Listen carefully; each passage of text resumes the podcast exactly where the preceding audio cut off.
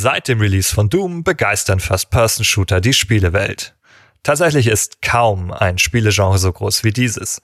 Von storylastigen Abenteuern bis zum kompetitiven Multiplayer-Spiel ist alles dabei. Warum das Genre uns so fesselt und welche Rolle die Ego-Perspektive dabei spielt, besprechen wir in dieser Episode. Viel Spaß beim ersten Teil unserer First-Person-Shooter-Doppelfolge.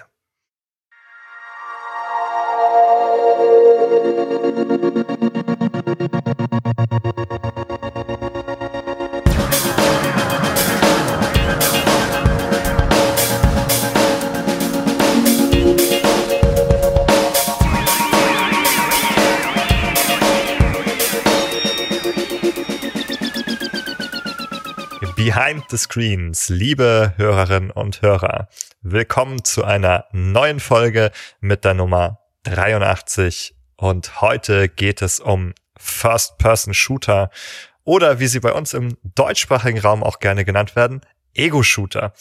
Und äh, wir bewegen uns damit im Großbereich der Genrefolgen, die wir typischerweise im Kernteam gemeinsam bestreiten und deshalb begrüße ich an meiner Seite heute äh, den Nikolas. Hallöchen.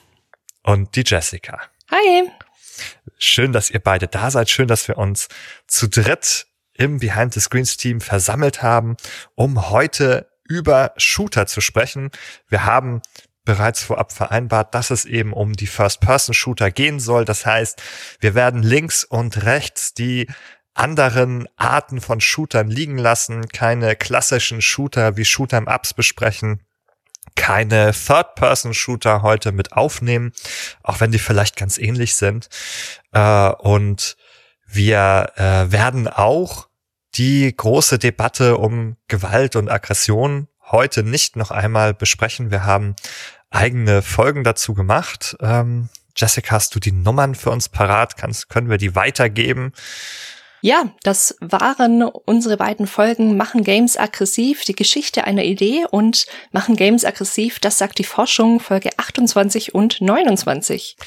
Genau, da haben wir ja damals den Merten Neumann zu Gast gehabt und uns natürlich auch gar nicht auf Shooter im ganz Speziellen bezogen in dieser Folge.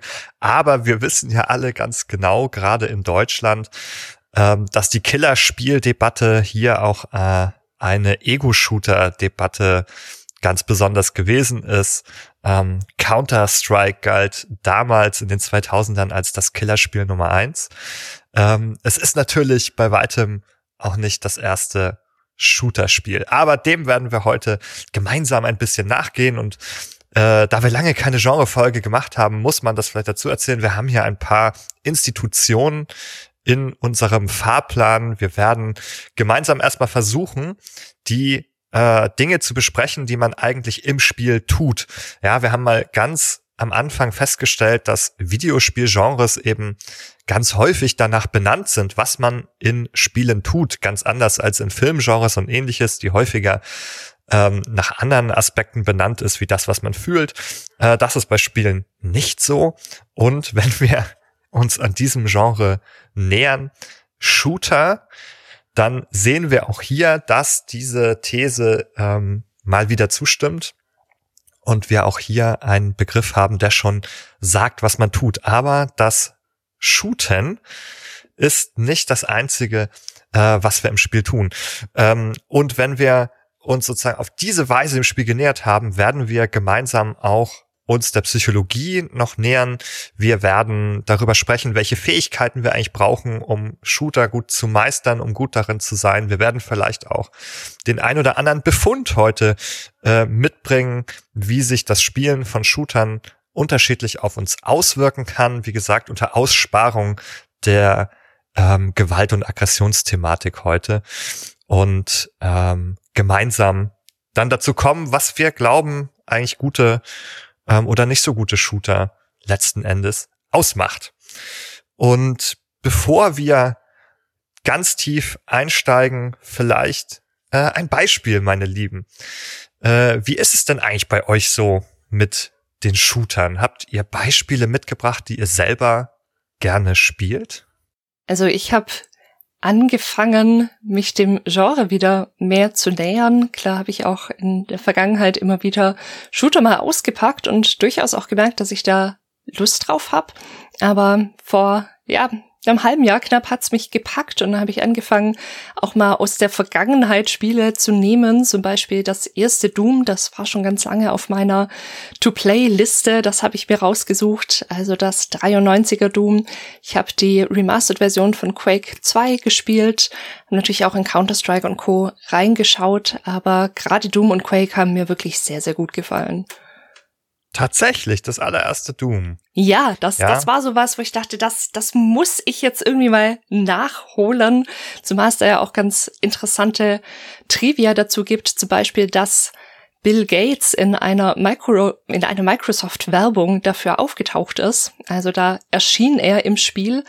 Und das waren so Dinge, bei denen ich mir dachte, das ist so ein ikonisches Spiel, auch wenn es sehr alt ist. Ich will es nachholen und ich will so diese, eine der ersten ja großen Shooter-Erfahrungen, sage ich mal, die will ich mir noch mal nehmen. Und ich war echt erstaunt, dass trotz natürlich der absoluten Low-Poly-Grafik, die ja heute so, so viel besser ist, das Spiel unglaublich Spaß macht. Also ich finde, dass das Rezept funktioniert noch immer, auch wenn wir natürlich grafisch und was die Steuerung angeht und so weiter heute wo ganz anders stehen als damals, hat mich das Spiel wirklich, um mal wieder so einen Begriff zu nutzen, der in der Branche ja häufig vorkommt, hat mich das Spiel abgeholt.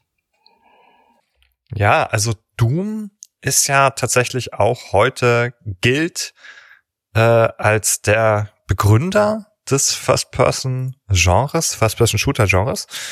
Und obwohl es nicht das allererste Spiel war dieser Art, aber definitiv das, das die Formel bis heute ähm, ausgelegt und geprägt hat. Ähm, und äh, wir haben halt auch ähm, eine interessante Situation hier, weil du das gerade gesagt hast, äh, weil du Low Poly sagtest. Das muss man vielleicht sogar noch einmal korrigieren für Doom. Oh, Tatsächlich stimmt, ist das Spiel so alt, dass wir noch gar keine Polygone in diesem äh, Sinne sozusagen gehabt haben. Es ist also in dem Sinne eigentlich kein 3D, ja. kein 3D ja, gewesen, wie wir es Quake. heute kennen. Genau, Quake war dann ähm, möglicherweise das erste in 3D. Ja, so wird's zumindest gehandelt. Das stimmt, da habe ich nicht die ganz korrekte Bezeichnung benutzt. Das war noch ein Sprite-Game, das eben wirklich noch keine richtige 3D-Grafik hatte. Quake war das erste, in dem das dann umgesetzt wurde mit einer neuen Engine. Genau, ich sehe, du hast dich hier in den äh, Klassikern äh, ziemlich gut gebildet. Das, ähm, ich muss das einmal dazu sagen, Doom 1993. Ja, ähm, das ist sozusagen nur wenige ein ein äh, Jahr nachdem Wolfenstein 3D rausgekommen ist. Äh, und das ist möglicherweise der erste ähm, richtige äh, First-Person-Shooter gewesen, auch wenn Doom deutlich populärer geworden ist. Hast du dann auch noch mal was moderneres gespielt äh, zum ja zum Vergleich sozusagen? ja, äh, natürlich sage ich gleich was dazu. Ich wollte an der Stelle noch einen Literaturtipp loswerden. Ein Buch, das ich sehr spannend in dem Kontext fand, war, war Masters of Doom, das eben die Geschichte erzählt von den Gründern John Carmack und John Romero, die ja auch It Software gegründet haben und die eben diese ersten Spiele gemacht haben, später natürlich auch in größeren Teams, aber es ist so ein ganz spannendes Buch über die Lebensgeschichte und eben über diese Entwicklungsgeschichte, wie die zusammengekommen sind, wie die angefangen haben zu arbeiten, ein quasi völliges Neuland ja zu betreten mit diesem Genre auch und mit diesen Ideen. Also da, das lohnt sich, finde ich, sehr zu lesen oder sich anzuhören als Audiobuch. Ja, bei den moderneren Titeln, da habe ich tatsächlich so überlegt, da werden wir sich auch gleich drüber sprechen, was davon vielleicht schon wieder eher ein Grenzfall ist. Wir haben ja auch super viele ja, unterschiedliche Subgenres, die man zusammenfassen kann. Also Counter-Strike habe ich gespielt, Half-Life habe ich gespielt, die natürlich auch eher älter sind. Portal ist schon wieder, finde ich, so eine Frage. Ist das ja? Also wir, wir schießen Portale. Es wird irgendwie auch als Ego-Shooter so ein bisschen gehandelt, aber das, also da finde ich, verlassen wir es irgendwie schon auf so, auch mit Far Cry. Das, das fühlt sich für mich nicht mehr so sehr nach Ego-Shooter an. Also Far Cry 5 zum Beispiel habe ich zuletzt gespielt. Da finde ich schon, man ja sicher gleich auch drüber reden, sind, sind das noch klassische, in Anführungszeichen, FPS oder ordnen wir die doch eher einfach dem Action-Adventure-Genre ein? Da bin ich gespannt, mit euch drüber zu sprechen. Das werden wir äh, auf jeden Fall tun. Ich habe gerade noch mal eine kleine Ergänzung, äh, weil du ähm, John Carmack namentlich erwähnt hast und ich auch einen etwas älteren Zeitungsartikel äh, gelesen habe im New Yorker, den ich äh, hier verlinken werde zu dieser Folge. Äh, und da war dieser interessante Fakt drin, dass John Carmack tatsächlich ähm, die Schule abgebrochen hat oder ähm, und auch äh, tatsächlich äh, in seiner Jugend vorge vorbestraft war, ähm, dass da sozusagen also so eine sehr äh, ein, ein Lebensweg sozusagen dort, der erst von sehr sehr vielen ähm, Stolpersteinen eigentlich ge geprägt war, bis es dann zu diesem Erfolg mit den Computerspielen gekommen ist. Fand ich nochmal sehr interessant. Ähm, definitiv ein Fact, den ich auch bis dahin nicht gewusst habe es ist wirklich super interessant. Also weswegen er vorbestraft war, ist, er hat mit Freunden mit Bomben rumexperimentiert, was sie da im frühen Netz gefunden haben und haben einfach Lust gehabt, ja, ist mit Rauchbomben und sowas zu, zu handeln und die zusammenzubauen. Und dann haben sie sich tatsächlich den Weg in eine Schule, in den Apple-Computer standen, Apple II-Computer damals gesprengt, Schrägstrich geschmolzen und sind dann, sind quasi dann durch das Loch, das das gemacht hat, rein in die Schule und Ich kann mir vorstellen, Jessica, dass du als Queen of Destruction einem solchen Verhalten viel Verständnis gegenüber nee, aufbringen kannst. So, wieso ist das eine Straftat? Das ist ja völlig normal. Das, ja, natürlich. Wenn man, wenn man da dran muss, ist klar, dass man das so macht. Sehe ich, sehe ich auch so. Also, er ist ja wirklich auch als Rocket Scientist dann so ein bisschen bekannt geworden später, weil er tatsächlich auch versucht hat, Raketen zu bauen. All das ist in Masters of Doom nachlesbar. Also alleine schon, schon wegen dieser Sprengszene finde ich, lohnt sich dieses Buch. Das finde ich auch super spannend. Also was, ja, was für Persönlichkeiten hinter diesen Spielen stecken und wie, wie sich das alles entwickelt hat. An der Stelle liegt äh, der Gedanke nahe, dass ja auch die Persönlichkeit oder der Charakter und die Biografie von EntwicklerInnen in gewisser Weise sich äh, abbilden können in den Spielen und den Art von Spielen, die diese EntwicklerInnen designen, kreieren es ist ein bisschen gewissermaßen auch ein unterbeleuchteter Punkt, weil wir reden häufiger auch im Psychologie-Kontext über die Persönlichkeit von Spielenden und deren ähm, ja, SpielerInnen-Typen und äh, wodurch, durch welche Präferenzen sie sich auszeichnen, aber der Blick auf die Persönlichkeit, den Charakter und so weiter der EntwicklerInnen und wie diese sich in Spiele äh, durchfärben, der ist häufiger, äh, ist seltener, sagen wir mal, im Fokus. Hm, ja, das ist ein interessanter Hinweis. Wäre vielleicht noch mal ein Blick wert, ob es überhaupt Studien dazu gibt, wie die Persönlichkeit von Spielentwicklern äh, ausgestaltet ist, ob es da interessante Gemeinsamkeiten oder Richtungen gibt oder ob das genauso vielfältig ist wie in der Allgemeinbevölkerung. Apropos vielfältig, äh, wie ist es denn bei dir, Nikolas? Wie vielfältig ist denn eigentlich dein Shooter-Konsum und was hast du uns mitgebracht? Das ist eine Frage, die unmittelbar meine Identität als Gamer berührt. Und zwar in dem Sinne, dass ich ein äh, selbstidentifizierter Gamer bin und stets war, der sich selbst als äh, jemand charakterisiert, der kein Shooter-Spieler sei. Ja, und zwar schon seit früher Kindheit letztendlich, wo um mich herum dieses Genre immer mehr an Popularität gewonnen hat, äh, war ich derjenige, der eher zu anderen Spielen gegriffen hat, wenn er alleine war und alleine gespielt hat. Grinchst du hier schon wieder rum? Nein, das ändert sich äh, in dem Moment, wo ich mit Freunden zusammen äh, Zocker-Sessions ähm, äh, veranstaltet habe, wo ich dann doch auch gerne äh, vorrangig aber Multiplayer-Titel Shooter gespielt habe, wie zum Beispiel Timesplitters 1 und 2 oder äh, 13 tatsächlich, welcher ja so ein schlechtes Remaster bekommen hat äh, vor kurzem nochmal. Also diese, so sagen wir mal, aus PlayStation 2, aus der Generation, aus der Zeit, diese, das war so meine Hochphase des, des Shooter-Konsums, muss, muss ich sagen.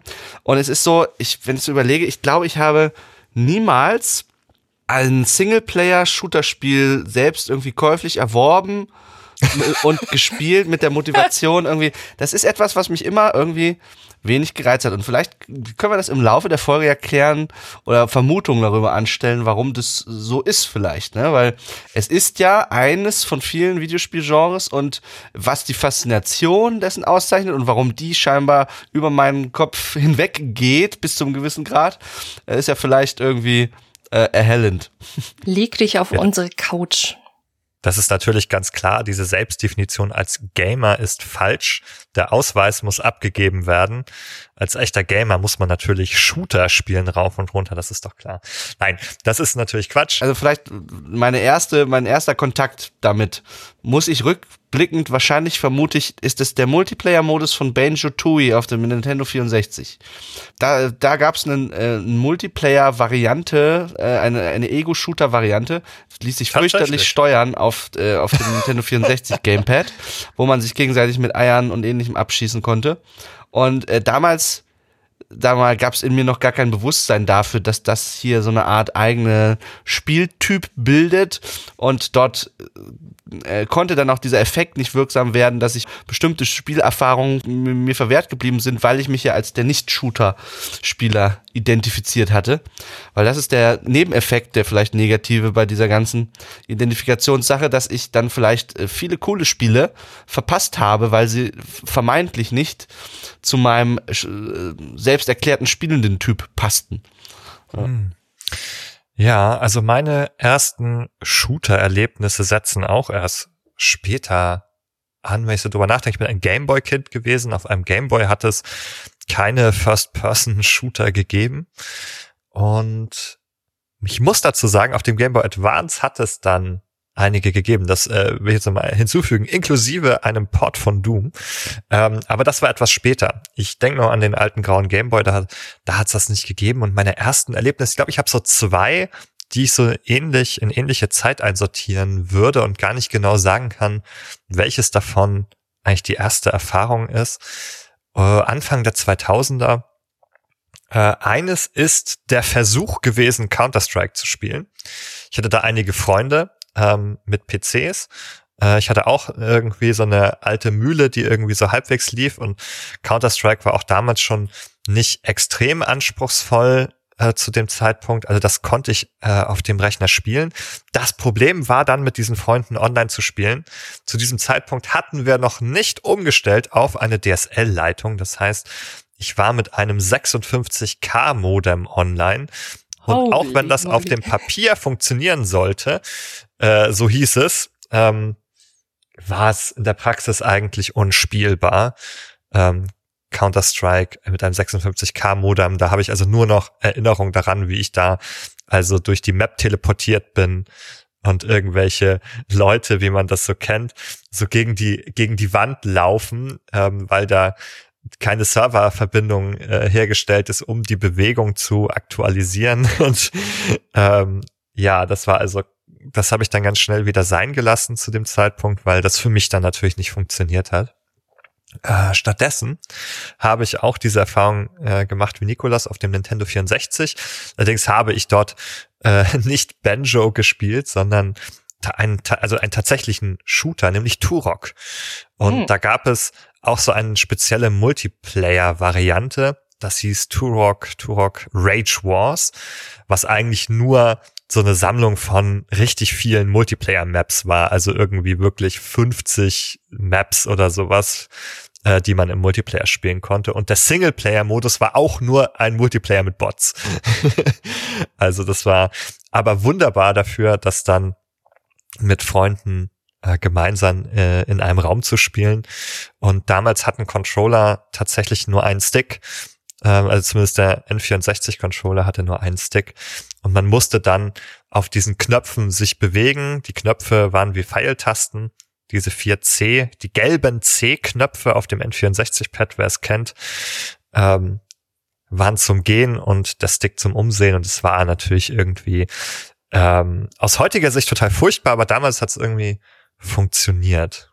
Total spannend. Ich bin so ganz ohne diese Multiplayer-Erfahrungen aufgewachsen. Also auch bei mir war es so, dass ich, als ich noch Jugendliche war, diese Spiele nicht gespielt habe, war irgendwie außerhalb dessen, ja, ich war super, super brav als Kind und Jugendliche und dachte mir, nein, die sind ja ab 18 und ah, ich weiß gar nicht, ob ich das spielen will. Das ist ja, hm. Und hatte hatte in meinem Freundeskreis super wenige Leute, die wirklich gezockt haben. Und das war irgendwie, ja, es gab keine LAN-Partys oder so, zu denen ich hätte gehen können. Zumindest keine, die mir bekannt waren. Nicht in meinem Freundeskreis. Und da ist so dieser, dieser Multiplayer-Aspekt bei mir total verloren gegangen und das ist einer, den habe ich tatsächlich auch nicht wirklich nachgeholt. Also ich habe zwar auch Counter-Strike ein Stück gespielt und war auch gar nicht so schlecht, aber nie mit Freunden oder so, immer nur mit Fremden und dann eben leider auch natürlich mit mit dem Gedanken im Hintergrund, wenn ich mich hier quasi wirklich im Voice-Chat als Frau erkenntlich geben würde, würde es wahrscheinlich nicht so coole Erfahrungen nach sich ziehen, keine auf die ich Bock hatte und es war auch ein Grund, warum ich mich fast komplett aus diesem Multiplayer-Bereich, zumindest wenn es um Voice-Chat ging und sowas, rausgehalten habe. Hm. Ja, da bist du auf jeden Fall nicht äh, die Einzige mit diesen Erfahrungen. Das hört man ja sehr häufig, hm. dass ähm, Frauen eben auch berichten, dass sie auch keine Usernames wählen, wo das Geschlecht erkennbar ist, sozusagen, weil gerade irgendwie in kompetitiven Spielen das dann häufig ähm, ja entsprechendes äh, entsprechende Beleidigungen, die irgendwie dann gleich äh, sexistisch äh, geleitet sind, nach sich zieht und und ähnliches. Ähm, das ist, denke ich, eine sehr, sehr häufige Erfahrung hier und dasselbe natürlich mit dem Voice Chat, wenn da jemand glaubt, an der Stimme zu erkennen, ähm, ob es sich dabei um eine Frau oder ein Mädchen handelt. Genau. Ähm, ja, ich habe es tatsächlich dann wirklich nur im, im Kinderzimmer quasi gespielt. Also wir haben dann auch gar nicht online gespielt. Wir haben uns einfach wirklich immer getroffen dafür. So ein N64, der konnte auch nicht wirklich online gehen. Und wenn, dann wäre wieder das 56k Modem hier im Weg gewesen. Ja, meine späteren Erfahrungen waren dann ähm, ein bisschen umfangreicher, ein bisschen vielfältiger. Also Halo war dann der Einstieg in das ähm, in den Shooter auf einer Konsole, wie wir ihn heute kennen. Also man kann wahrscheinlich sagen, dass Halo der Wegbereiter eigentlich dafür war, den First-Person-Shooter auf Konsole zu bringen, auf eine Weise, ähm, dass er sich äh, spielbar anfühlte, äh, deutlich mehr als ähm, auf dem N64 ähm, mit der Steuerung. Ich denke, das ist hier auf jeden Fall ein Verdienst auch für dieses Spiel. Ähm, aus heutiger Sicht immer noch kein schlechtes Spiel, aber hat viele gute Nachfolger äh, bekommen, die das so gut aktualisiert haben, ähm, dass man, wenn dann auf jeden Fall die empfehlen muss, zu, zu spielen. Und da habe ich auch ganz viel online dann gespielt oder in einem Raum auch mit Freunden im Splitscreen, also Halo 2, Halo 3 und alle Nachfolger, äh, die noch gekommen sind. Also das war sozusagen mein First-Person-Shooter Spiel, das ich im Multiplayer dann später viel gespielt habe, habe dann in der Lockdown-Zeit ein bisschen Call of Duty Warzone ähm, noch dem hinzugefügt und Overwatch. Also da sind wir ja noch mal ein bisschen in, in anderen Bereichen, also in anderen Subgenres des Shooters kann man sagen, also mit Warzone als Battle Royale und Overwatch so als Hero Shooter, wo man eben ja, wo nicht alle mit den gleichen Voraussetzungen in den Kampf gehen, sondern jede Figur andere Fähigkeiten hat. Ähm, was popularisiert wurde, denke ich, durch Team Fortress. Äh, also auch wie ähm, Half-Life, eines der Spiele, die aus äh, dem Hause Valve gekommen sind. Ähm, heute hört man davon nicht mehr so viel, würde ich sagen. Team Fortress gibt's bestimmt noch, aber ähm, hat dann Popularität unter Spielen wie Overwatch dann doch verloren, würde ich sagen. Na, warte, bis Half-Life 3 kommt. Ich glaube, Team Fortress 2 hat immer noch eine ziemlich äh, expansive Hardcore-Player-Base mit sogar geringfügigen Updates, in, in, der Regel neue Hüte, die man irgendwie für seinen Charakter freischalten kann. Äh, aber also sagen wir mal, es, es ist nicht mehr prägender Teil der kulturellen Diskussionen rund um das im Videospielbereich, insbesondere rund ums Thema Shooter. Ja. Ah, genau, nicht, nicht mehr so prägend, aber wie viele äh, Produkte von Valve äh, ein Qualitätsprodukt, das sich entsprechend lange halten kann. Jetzt habe ich Half-Life, äh, haben wir jetzt schon zwischendurch ein paar Mal genannt, denke ich. Auch sicherlich auf dem Weg zwischen Doom und Halo noch ein, ein Meilenstein, äh, der auch sehr wichtig war äh, für das Genre, das auch nochmal gezeigt hat, dass auch Geschichten erzählt werden können. Also ich meine, da war Doom, glaube ich, eben noch nicht so ein äh, wahnsinnig äh, ausgefeiltes Produkt, was die Narrative angeht. Ähm, aber Half-Life konnte da eben zeigen, dass auch das ähm, in diesem Shooter-Spiel ähm, dazugehören kann. Und heute äh, finden wir ja ganz, ganz viele Spiele in dem Bereich, die auch zumindest auch eine Geschichte haben. Meines Wissens war Half-Life auch das erste Spiel, das eben wirklich diese Cutscenes eingeführt hat für dieses Genre. Das hatten wir davor noch nicht und hat nochmal eine ganz neue Erfahrung für viele eben eröffnet, weil man davor eben genau das kannte aus Doom und Co. Ja, man läuft oder aus Quake. Es gibt, gibt immer mal wieder irgendwie so ein, so ein Bildschirm, der eingeblendet wird, auf dem quasi eine Mini-Geschichte, die sehr, sehr, sehr an der Oberfläche blieb, erzählt wird. Und dann bin ich halt im nächsten Level, den ich dann durchqueren muss. Und dass wir wirklich so eine, so eine übergreifende Story haben, die eben auch wirklich mit Cutscenes erzählt wird, wo auch die, die Spiel, also der Charakter plötzlich eine Identität wirklich hatte. Ja, wir hatten den Doom Guy, der hat nicht gesprochen, der hat, ja, hatte keine großartigen Merkmale, was wir jetzt über den hätten wissen könnten.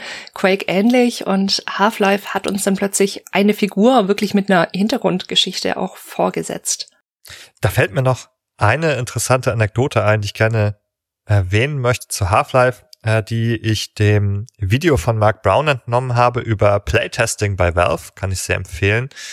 Äh, dabei haben sie nämlich herausgefunden beim Playtesting, dass hier die Half-Life-SpielerInnen äh, gerne so Kisten dann zerhauen haben im Vorbeigehen. Ah, eine Kiste, da haue ich mal mit meiner Brechstange ein bisschen drauf. Und dann relativ sozusagen enttäuscht natürlich abgezogen sind, dass nichts drin war. Und daraufhin hat äh, Valve erst, also auf, aus, auf Basis dieses Playtestings, äh, zufällige äh, oder überhaupt Objekte ähm, die man aus Kisten bekommen kann, etabliert. Also möglicherweise hier eine der Geburtsstunden der Lootkiste ähm, beim Playtesting von Half-Life, dass dann plötzlich da auch mal ab und zu etwas drin sein kann, wenn man so eine Kiste zerhaut. Da haben sie sich gedacht, ja, die Spieler müssen auch äh, belohnt werden, wenn sie so eine Kiste zerschlagen für ihre Spielhandlung. Ja, fand ich einen sehr, sehr spannenden äh, Fact auf jeden Fall. Ich würde jetzt aber vorschlagen, dass wir zu den berühmten Verben des Handelns weitergehen. Also was sind hier eigentlich die Tätigkeiten, die wir typischerweise verrichten in First-Person-Shootern? Und das Schießen äh, können wir sozusagen hier schon mal aus dem Weg räumen, denke ich. Oh. Aber was, was fällt euch sonst noch ein? Und was fällt euch auch zuerst ein? Das finde ich auch immer spannend. Was ist euch zuerst eingefallen und was ist erst später gekommen? Was sind die ersten Ideen? Lasst hören. Ich denke, es lohnt sich zumindest kurz nochmal über das Schießen zu sprechen, weil dort angrenzend sich auch einige andere Verben noch bewegen es ist ja, sagen wir mal, das konstituierende Wort für das Genre, weil es äh, im Namen mit drin ist. Also es liegt nahe, dass man äh, besonders häufig dann auch schießt, wenn das äh, schon den Namen des Spiels prägt, so ne. Und äh, das ist allerdings keine, äh, wenn wir jetzt die Psychologenbrille wieder aufsetzen, die brauchen wir natürlich alle nicht aufsetzen. Wir sind alle Brillenträger und PsychologInnen, äh, deswegen haben wir die eh schon auf. Aber äh, dann ist das keine triviale keine triviale Tätigkeit in dem Sinne, dass es einiges in unserem Gehirn auf Seiten der Wahrnehmung und der, der Hand-Augen-Koordination, da werden wir alles drüber sprechen, äh, voraussetzt, die man so, wenn man, sagen wir mal, sich äh, aus Alltagssicht dem Thema nähert, die man vielleicht nicht unbedingt auf dem Schirm hat.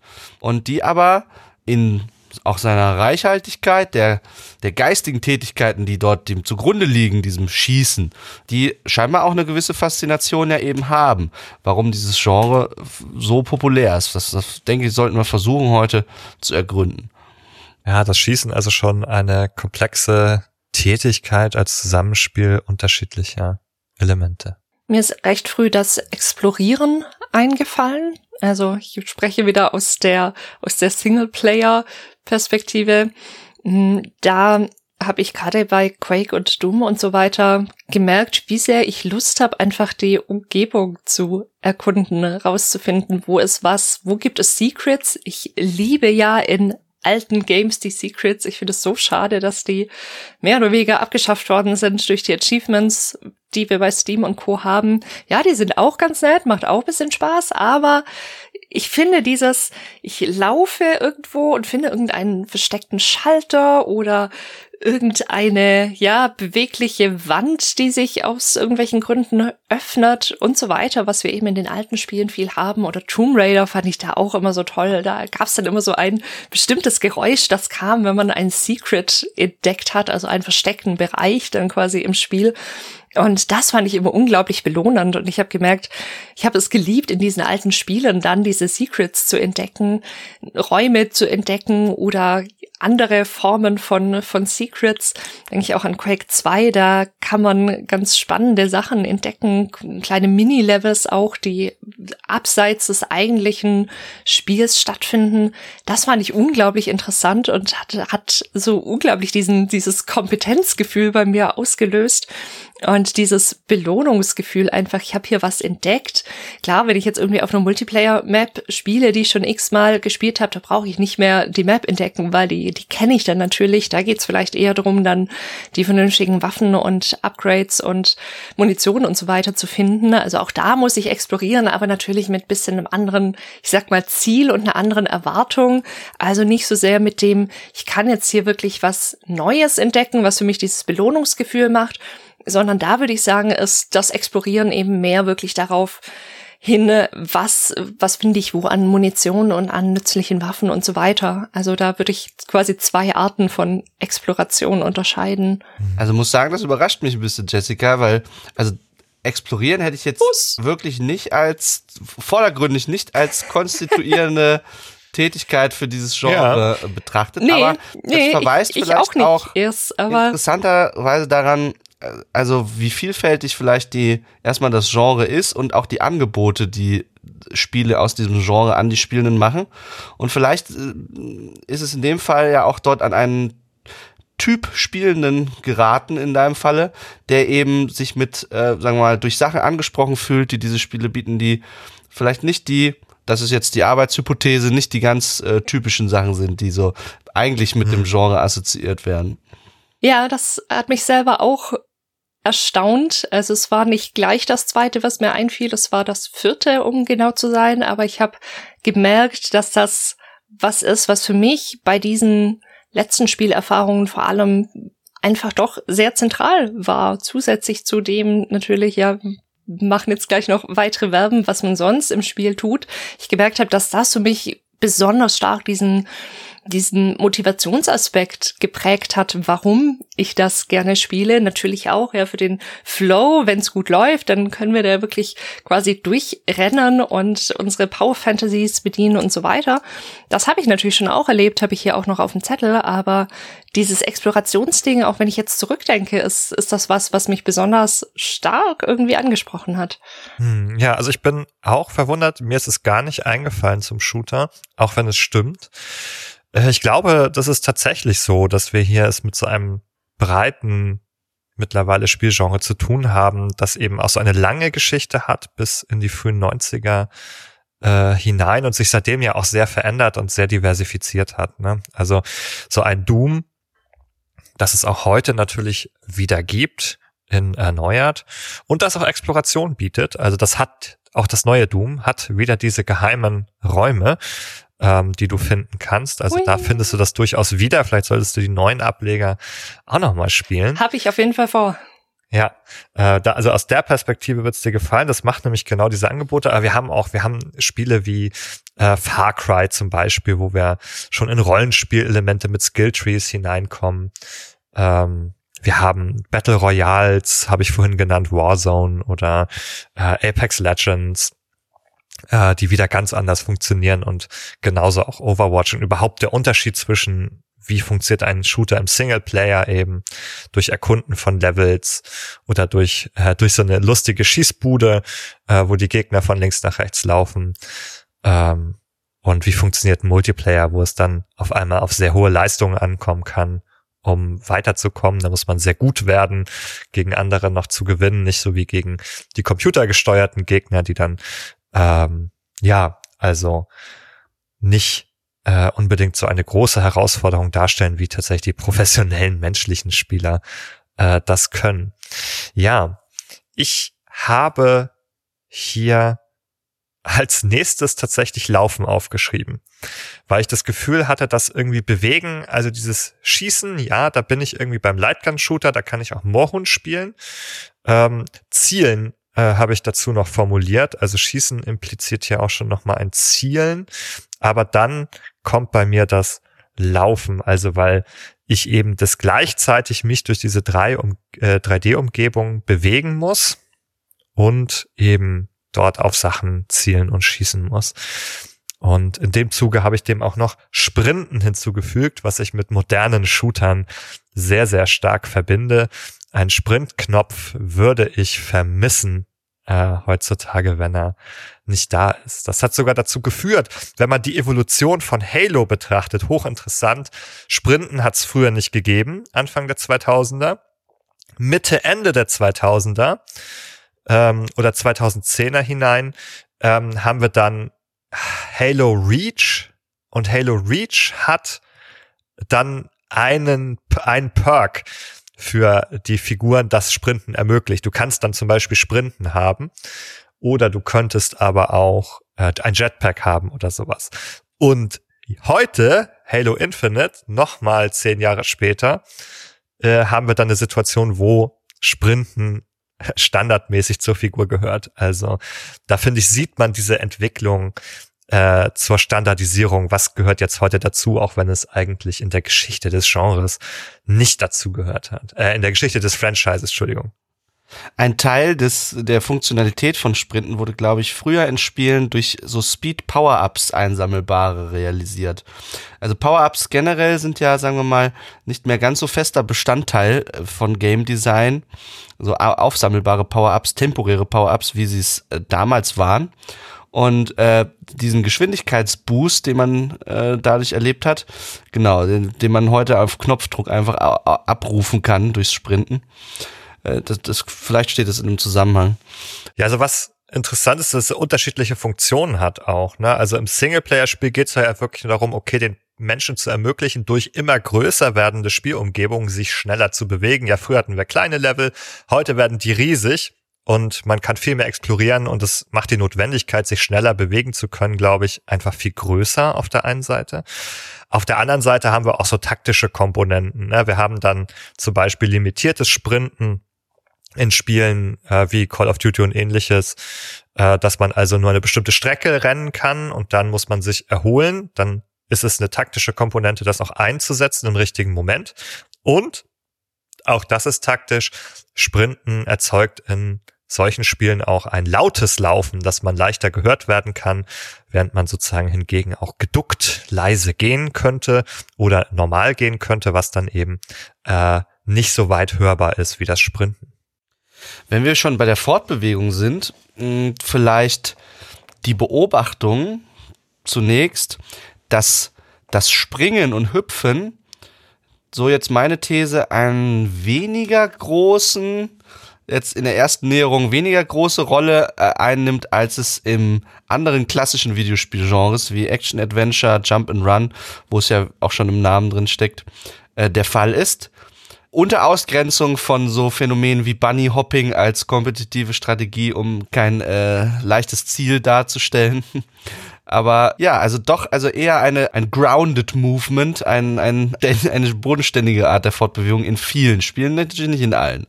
Ne? Aber wenn wir so in die breite Masse der, sagen wir mal, auch eher realistischeren Shooter-Spiele schauen. Ja, also wenn ich doch an etwas ältere Spiele denke, ähm, wie Unreal Tournament oder später vielleicht auch Serious Sam, ich erinnere mich da an Jump Pads. Also Jump Pads, die also einen quer durch die Map katapultieren konnten äh, und eine große Rolle in diesen Multiplayer-Shootern durchaus gespielt haben, die wir dann auch später in Halo und so weiter noch auch wieder gesehen haben in moderneren äh, Varianten bis heute. Äh, also da taucht es irgendwie auf, aber so richtig als Spielerinnenbewegung sozusagen als Sprungtaste, wo ich dann irgendwie ganz viel erklimme und erspringe, tatsächlich eher weniger. Ich denke, es ist also es ist notwendig, Höhenunterschiede herzustellen, entweder durch Springen oder Jump Pad, um einer Begrenzung äh, zu umgehen dieses Genres, äh, sagen wir mal, um eine Vertikalität einzuführen. Ne, weil äh, dies gegebenenfalls, je nachdem wie das Spiel designt ist, ähm, irgendwann äh, ja ein einengt, wenn man äh, dieses Spiel nur auf dieser horizontalen Ebene stattfinden lässt und äh, äh, die Vertikalität kann dann eine gewisse Spannung, eine strategische Komponente und ähnliches einführen. Mhm. Andererseits ist, denke ich, also es ist assoziiert mit dem Realismusgrad, weil wir auch, sagen wir mal, in Shooter-Spielen, die, sagen wir mal, moderne Kriegssituationen imitieren oder so, wir dort eben ja auch häufig keine stark vertikale Komponente haben, sage ich jetzt als jemand, der Wehrdienst verweigert hat. Aber äh, so, so stelle ich mir das vor. Das ist also schon auch, ähm, ja, man macht dann nicht die drei Metersprünge in einem realistisch ausgelegten Spiel, wie man das vielleicht im Adventure oder Plattformer einfach machen könnte. Äh, was tatsächlich auch sehr untypisch war, war sehr lange so äh, etwas wie Klettern oder ne, sich an so einer Kante nochmal hochziehen. Ja, das ist heute auch äh, ein relativ verbreiteter Standard dass wenn man da also merkt, die Figur kommt mit der Nase bis an die Kante mit einem kleinen Satz, ja, dann kann die sich in der Regel auch an dieser Kante hochziehen. Das ist aber eher ein moderneres Phänomen, sozusagen der letzten zehn Jahre vielleicht. Äh, davor haben wir eigentlich Spiele auch, nehmen wir halt klassisches Counter-Strike, äh, Half-Life und ähnliches. Ja, da musstest du die ganze Distanz äh, über die Kante mit dem Sprung überwinden können. Und wir haben einen viel größeren Fokus darauf, äh, dass du das Level verstehen musst. Du musst äh, auch wenn ich an Call of Duty zum Beispiel denke, an die ersten, du musst dann wissen, wo komme ich in ein Gebäude rein, wo kann ich die Leiter hochklettern, wo kann ich die Treppe hochgehen. Ja, das, also das kannst du ja was sagen, ich kletter jetzt jede dämliche Wand einfach hoch, die, äh, gegen die ich laufe, sondern du musst es genau wissen, okay, wo ist der Eingang? Wo ist äh, die Leiter, damit ich auf die Gebäude äh, raufkommen kann. Das heißt, dieses, diese Map-Kenntnisse waren da natürlich auch sehr, sehr wichtig, um dann diese erhöhten Positionen, die vorteilhaft sind, zu erreichen. Angrenzend dazu habe ich auch noch ein Verb mitgebracht, nämlich eben genau die Spielumgebung nach solchen taktischen Perks, sag ich mal, absuchen. Also wenn ich auf eine Map komme, muss ich mir erstmal anschauen, was, was gibt's da? Was, wie, wie kann ich diese Map nutzen? Ja, wo kann ich Deckung suchen? Also noch ein Verb quasi mit drin an der Stelle. Wo kann ich Deckung suchen? Wo kann ich mich irgendwo hochziehen, um so einen Höhenvorteil vielleicht zu kriegen oder mich so zu verstecken, dass ich andere treffen kann. Ja, ich meine damit jetzt ausdrücklich nicht zu campen, was natürlich auch ein Verb des Handelns ist, das man an der Stelle unterbringen könnte. Also genau das, ich bleibe quasi an einer Position, wo ich bestenfalls nicht entdeckt werde und kann dort dann aus meinem Versteck die anderen bequem abschießen. Das ist was, was eben nicht als, als gutes und faires Gameplay an dieser Stelle gilt, sondern in den allermeisten Spielen dann eben von den anderen auch verurteilt wird, weil es eben so eine unfaire Komponente mit reinbringt. Also wenn wir gerade beim Campen sind, ich glaube, wir schulden es unseren Zuhörenden, dass wir kurz verweilen und uns kurz etwas überlegen zur Psychologie des Campens. Warum campen Leute? also die erste interessante Beobachtung, die ich dem mal hinzufügen würde, ist, dass es sich um eine Spielhandlung, Spieltätigkeit handelt, die nach den, sag ich mal, einprogrammierten Regeln des Spiels regelkonform ist. Ja, also das ist nichts, was jetzt sozusagen da äh, unmöglich oder nur durch Glitches zu erreichen ist, sondern das ist einfach äh, im Bereich des Möglichen der, ähm, der Spielregeln sozusagen. Ne? Das verstößt jetzt nicht gegen Regeln, aber es scheint sich sozusagen da ein sozialer Kodex, eine soziale Norm gleichzeitig parallel herauszubilden, die dort neben den einprogrammierten festen Rules im Spiel auch noch dem soziale Regeln hinzufügen möchte, nämlich die, dass Campen, äh, weiß ich nicht, von verboten, sage ich jetzt mal, im Freundeskreis kann man sagen, wenn man da zu viert spielt, das ist verboten. Das äh, machen wir nicht. Genauso wie es natürlich im Splitscreen verboten ist, auf den Bildschirm der anderen MitspielerInnen zu schauen. Ähm, Klammer auf, die Wahrheit ist, daran hat sich niemand durchgängig gehalten. Oh. Sag mal. Benjamin, ich sehe dich mit ganz neuen Augen und ich bin, ja. also ich muss sagen, Enttäuscht. ich bin, ich schwanke zwischen Enttäuschung und Ekel wenn ich das höre. Dass du tatsächlich auf den Bildschirm im Splitscreen von anderen Mitspielen geguckt hast. Das das hat, geht das, also mal das, gar nicht. Das war dann, das war die soziale Notwendigkeit, äh, weil andere das ja auch getan haben, Aha. trotz des Verbotes. Ja, also in diesem Fall, es ließ sich auch schwer durchsetzen. Also ich kann aber sagen, es wurde eine eine Pappe am Fernseher installiert, die verhindern sollte, dass man äh, äh, ja, das haben wir gemacht, dass äh, man auf den Bildschirm schauen kann. Also da habe ich wirklich mit langen Klebestreifen und wirklich so eine, ich würde sagen, so 70 bis 80 Zentimeter langen Pappstreifen, der also so nach vorne 80 Zentimeter hinausgeragt hat, in der Mitte des Bildschirms installiert. Und dann musste eine Person saß dann unter dem Pappstreifen auf dem Boden und hatte den unteren Bildschirmteil. Und die andere Person musste dann auf einem Stuhl sitzen dass sie nur über den Pappstreifen hinwegschauen konnte. Ähm, das war dann die letztendliche Lösung, endlich dem Screen Cheating entgegenzuwirken oder, wie es bei uns damals hieß, der verbotenen Bildschirmguckerei äh, äh, endlich Einhalt zu gebieten. Ähm, genau, also da sieht man dann, äh, also das wurde auch als unfair erlebt und und die Parallele ist, dass eben das Campen auch irgendwie als unfair erlebt wurde, so als äh, hinterlistige Spieltaktik, die zwar möglich, aber verpönt ist. Ähm, das ist irgendwie so wie, ähm, wenn man als Kind irgendwie Fangen spielt, die gleiche Person wieder zu ticken, die einen gerade getickt hat, die gleich wieder zurückzulangen und sagen, du hast ihn wieder. Ähm, dass äh, dem sollte sozusagen solchen Taktiken sollte dann entgegengewirkt werden. ähm, ja, also es hat so was Listiges und vor allem ist es an, an so einem Grenzpunkt, glaube ich, beim Campen, wo es auch das das Spiel so ein bisschen exploiten kann. Es gab zum Beispiel das Spawn Camping, wenn das Spiel sehr, sehr feste ähm, vorhersagbare Punkte hatte, an denen gestorbene Spieler respawned sind. Dann konnte man sich so platzieren, geschickt auf der Map, dass man die im Blick hatte und dann sobald jemand tot war, ist er einfach dort wieder gespawnt und konnte wieder erschossen werden. Und dann konnte man also in so einen Loop geraten, dass man einfach immer beim Spawn wieder erschossen wurde. Und das ist natürlich auch eine Schwäche eines Spiels, dass entweder die Spawns so vorhersehbar sind oder dass es nicht ausreichend Schutz bietet ähm, vor solchen Taktiken.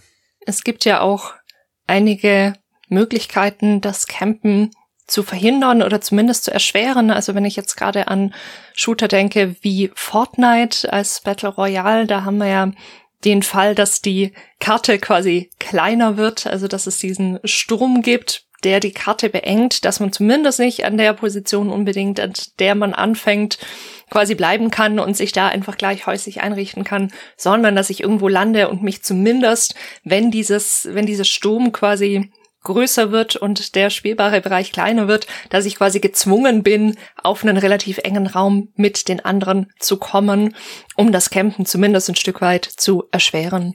Ja, es erzwingt eine gewisse Dynamik, wirkt einem statischen Spielzustand entgegen.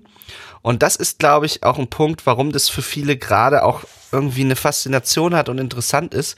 Dieses Ich spiele nicht das Spiel nach denselben Regeln wie die anderen, äh, ist so eine, also das ist ein hervorstechendes Merkmal. Ich kann mich abgrenzen gegenüber den anderen. Ich bin ja ach so schlau.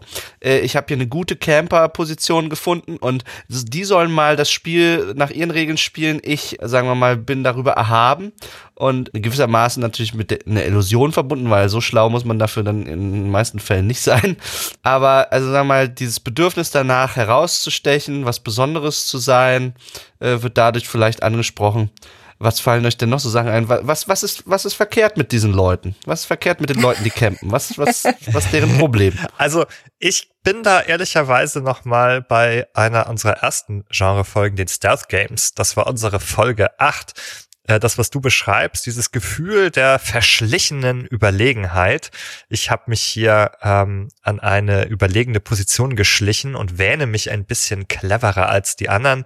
Ne? Ich sehe wen, der mich nicht sieht. So haben wir damals die Folge genannt. Und ich glaube, genau in diesem Bereich bewegen wir uns hier. Man hat das Gefühl sozusagen einer gewissen Überlegenheit und zwar keiner Überlegenheit sozusagen, äh, die, so, sag ich mal, auf der dem Player-Skill basiert im Sinne von, ich kann schneller zielen oder, oder sowas als die anderen, sondern eher so einer intellektuellen Überlegenheit. Ich habe mir hier ähm, ein kluges Versteck gesucht. Ähm, und dieses Gefühl, ne, dieses sich ins Fäustchen zu lachen, während man da in irgendeiner dunklen Ecke sitzt und die anderen dann sich fragen, hä, hä, ja, wo ist er?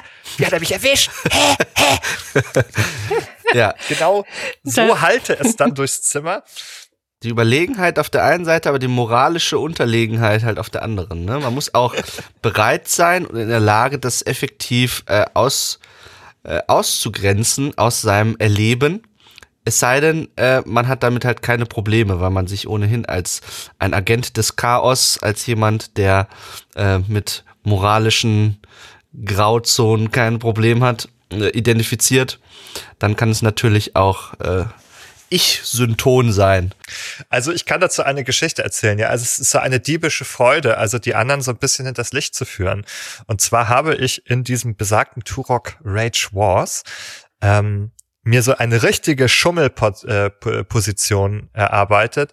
Nämlich gab es dort dann ähm, ein oder zwei sogar, wie ich später rausfand, Kisten. Wenn man den, diesen Kisten auf der Map auf, genau auf die spitze Kante gesprungen ist, konnte man in diese Kisten hineinglitschen. Und ich hatte diesen Glitch durch Zufall gefunden und es dann perfektioniert sozusagen mit dem geeigneten Sprung in die Kiste zu springen. Und, ha und der, die Eigenschaft der Kiste war auch noch so, dass man rausschießen konnte, Boah, aber rein. man konnte nicht reinschießen. Also es war wirklich die perfekte Schummelposition. Und aus dieser Position, wenn natürlich die anderen noch nicht vertraut waren mit dem Glitch, aus dieser Schummelposition heraus ähm, die anderen abzuschießen und den, den Rufen zu lauschen, wie sie sich alle beschwerten und sich nicht erklären konnten, wie sie abgeschossen wurden. Ja, das war eine diebische Freude, wie man so sagt. Ich denke da auch nochmal an unsere Folge zur, wie kommt, wie kommt, kommen die Bedürfnisse ins Spiel? Wo wir ja ganz viel über diese Self-Determination Theory gesprochen haben, die Selbstbestimmungstheorie und damit erklärt ist das natürlich ein Kompetenzerleben, dass du da jetzt ganz extrem natürlich hattest, dass du auch noch so einen Glitch gefunden hast. Ja, wir haben ja auch in unserer Folge 11, glaube ich, Out of Bounds, haben wir auch genau über solche Sachen gesprochen. Wo, wie können wir Glitches, was ist daran so toll? Warum, warum feiern wir die so? Und damals haben wir diese Begriffe noch nicht benutzt, aber für mich hat das alles ganz viel mit Kompetenzerleben zu tun und Nikolas, wie du richtig sagst, auf der einen Ebene natürlich hat man dieses Kompetenzerleben, auf der anderen hat man vielleicht auch diese Regeln und die ungeschriebenen Gesetze eben, dass ich darf eigentlich nicht campen und so weiter, hat man ja meistens dann doch irgendwie internalisiert und muss dann wahrscheinlich wirklich auch eine gewisse hm, Ich-Stärke, würde man jetzt in der Psychoanalyse sagen, aufbringen, um diese hm, diese Einschärfungen und diese inneren Stimmen, die vielleicht sagen, hey, aber so ganz, ganz fair ist es eigentlich nicht, um die quasi auszublenden und wirklich bei diesem Kompetenzgefühl, das eben uns Belohnungshormone ausschüttet, also sowas wie Dopamin und so, was natürlich wieder unseren neurobiologischen Kreislauf zu Belohnung und sowas anträgert und schlussendlich auch über den Aspekt natürlich wieder ein Belohnungsgefühl erzeugt. Also das ist ja die Grundlage dessen, weswegen sich Kompetenzerleben gut anfühlt. Das wäre, das wäre quasi ein, ein, ja, Ausschüttung an diesem Dopamin haben. Nicht nur, aber das ist natürlich eine wichtige Komponente davon. In diesem Zusammenhang gibt es noch den Begriff der kognitiven Dissonanz, der hier vielleicht zum Tragen kommt. Äh, vorausgesetzt, ich kenne die Norm, dass das Campen eben verboten ist und ich verstoße gegen die, ohne eine angemessene Rechtfertigung dafür zu haben, dann kann es dazu führen, dass wir so ein Gefühl bekommen in der Situation äh, von einem ja, einer, Miss, einer Missstimmung, wenn man es übersetzt, Dissonanz, äh, ein, ein gewisses Gefühl des Unwohlseins, ähm, das, was ich tue, verstößt gerade gegen eine Regel. Ich tue es trotzdem. Äh, wie lässt sich das vereinbaren mit meinem in der Regel positiven Selbstbild? Ja, äh, denn in der Regel haben Spielende, sagen wir mal, ein positives Bild von sich. Das ist so eine Art menschlicher Default, der wichtig ist, um eine stabile Psyche auszubilden, dass wir bis zum gewissen Grad eben ein positives äh, Selbstbild pflegen, äh, mit dem sich ein solches Verhalten eigentlich nicht vereinbaren lässt. Und dieser, äh, dieser Mismatch eben kann sich ausdrücken in so einem leichten Gefühl des, äh, ja, des Unwohlseins.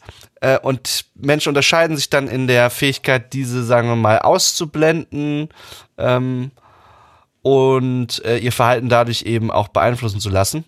Äh, um das wirklich knallhart durchzuziehen, also muss man schon ziemlich abgestumpft sein gegenüber äh, diesen Gefühlen der kognitiven Dissonanz irgendwo. Nee, das, das glaube ich gar nicht. Ich glaube, es ist einfach sehr leicht, diese kognitive Dissonanz aufzulösen. Also die gar nicht so sehr zu spüren. Und zwar äh, glaube ich zum Beispiel ein sehr einfaches, eine sehr einfache Möglichkeit ist das, was ich am Anfang sagte, nämlich einfach vor sich selber und den anderen gegenüber zu sagen, na ja, das ist ja im Rahmen des Spiels erlaubt. Das ist ja eine mögliche Spielhandlung. Also ich bin ja nur klug. Ich nutze ja nur die Möglichkeiten des Spiels, die mir gegeben werden. Und schon habe ich keinen Grund mehr, mich schlecht zu fühlen.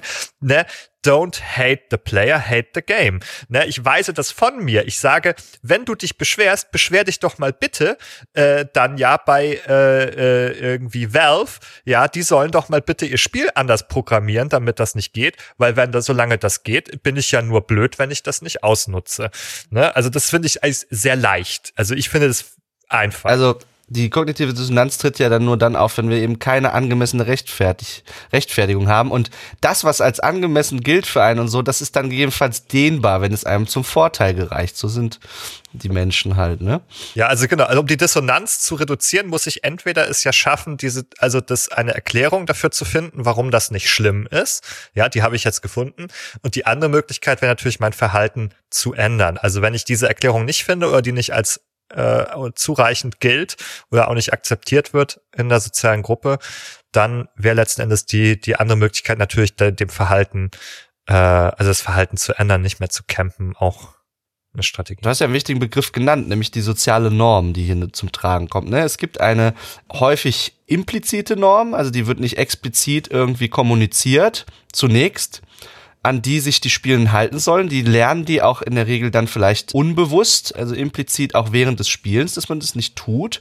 Und was dahinter steht, ist ja, beim Verstoß einer Norm droht natürlich der Ausschluss aus der sozialen Gruppe, die diese Norm etabliert hat.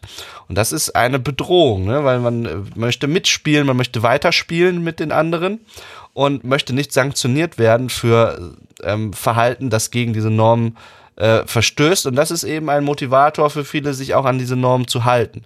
Ja, weil die Konsequenz eines Nicht-Einhaltens dieser Norm eben letztendlich der, die Exklusion, der Ausschluss ist.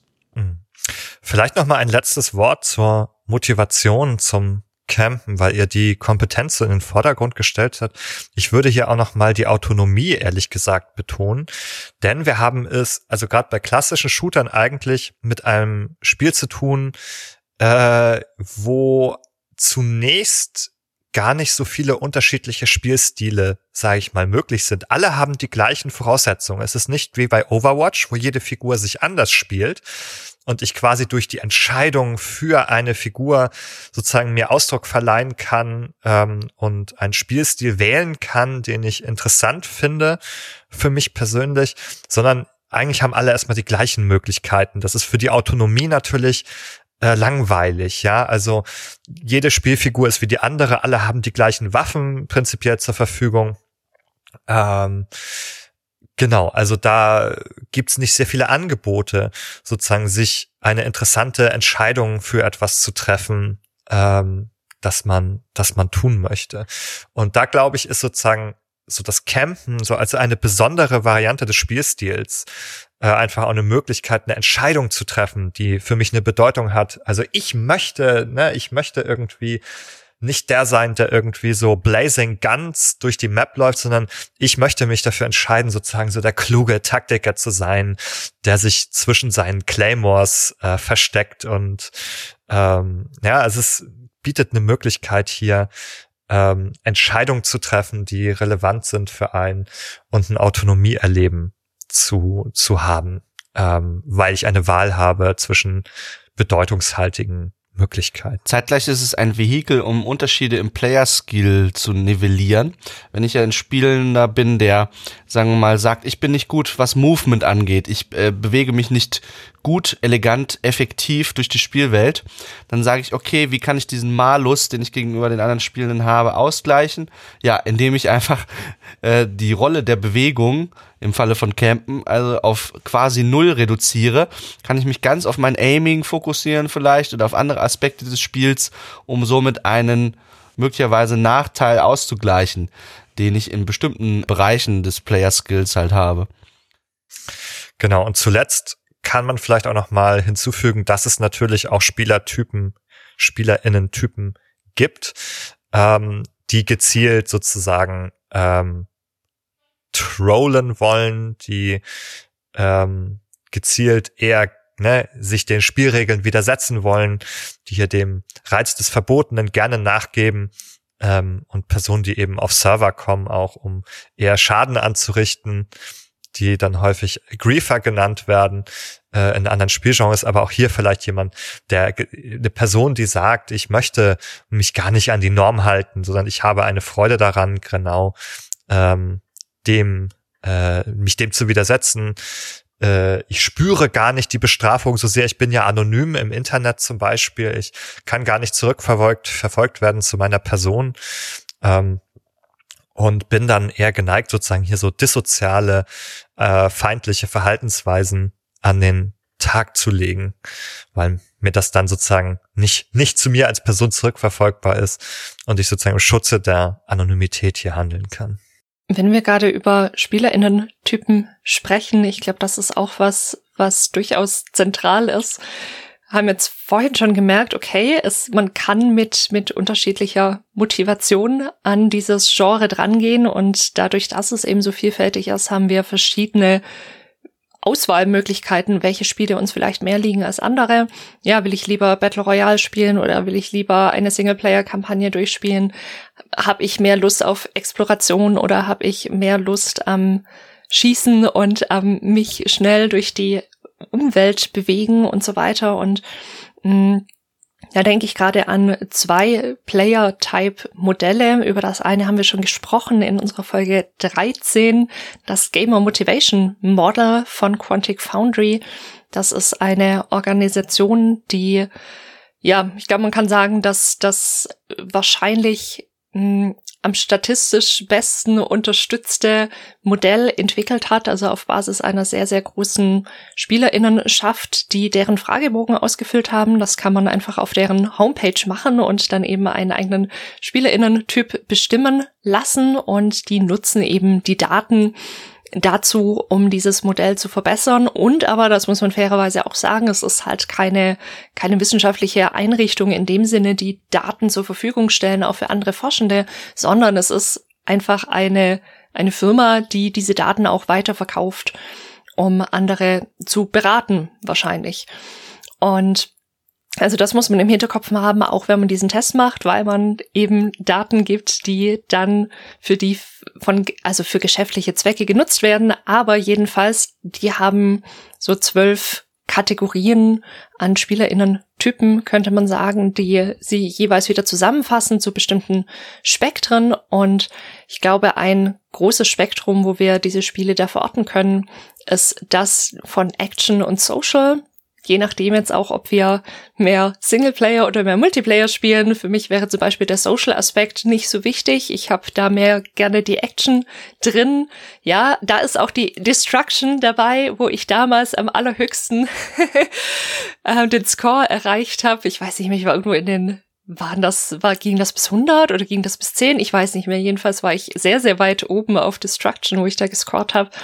Und da sind auch einige Beispiele eben aus dem, aus dem Shooter-Bereich als Beispiele aufgelistet, zum Beispiel Halo, Call of Duty, Battlefield und so weiter.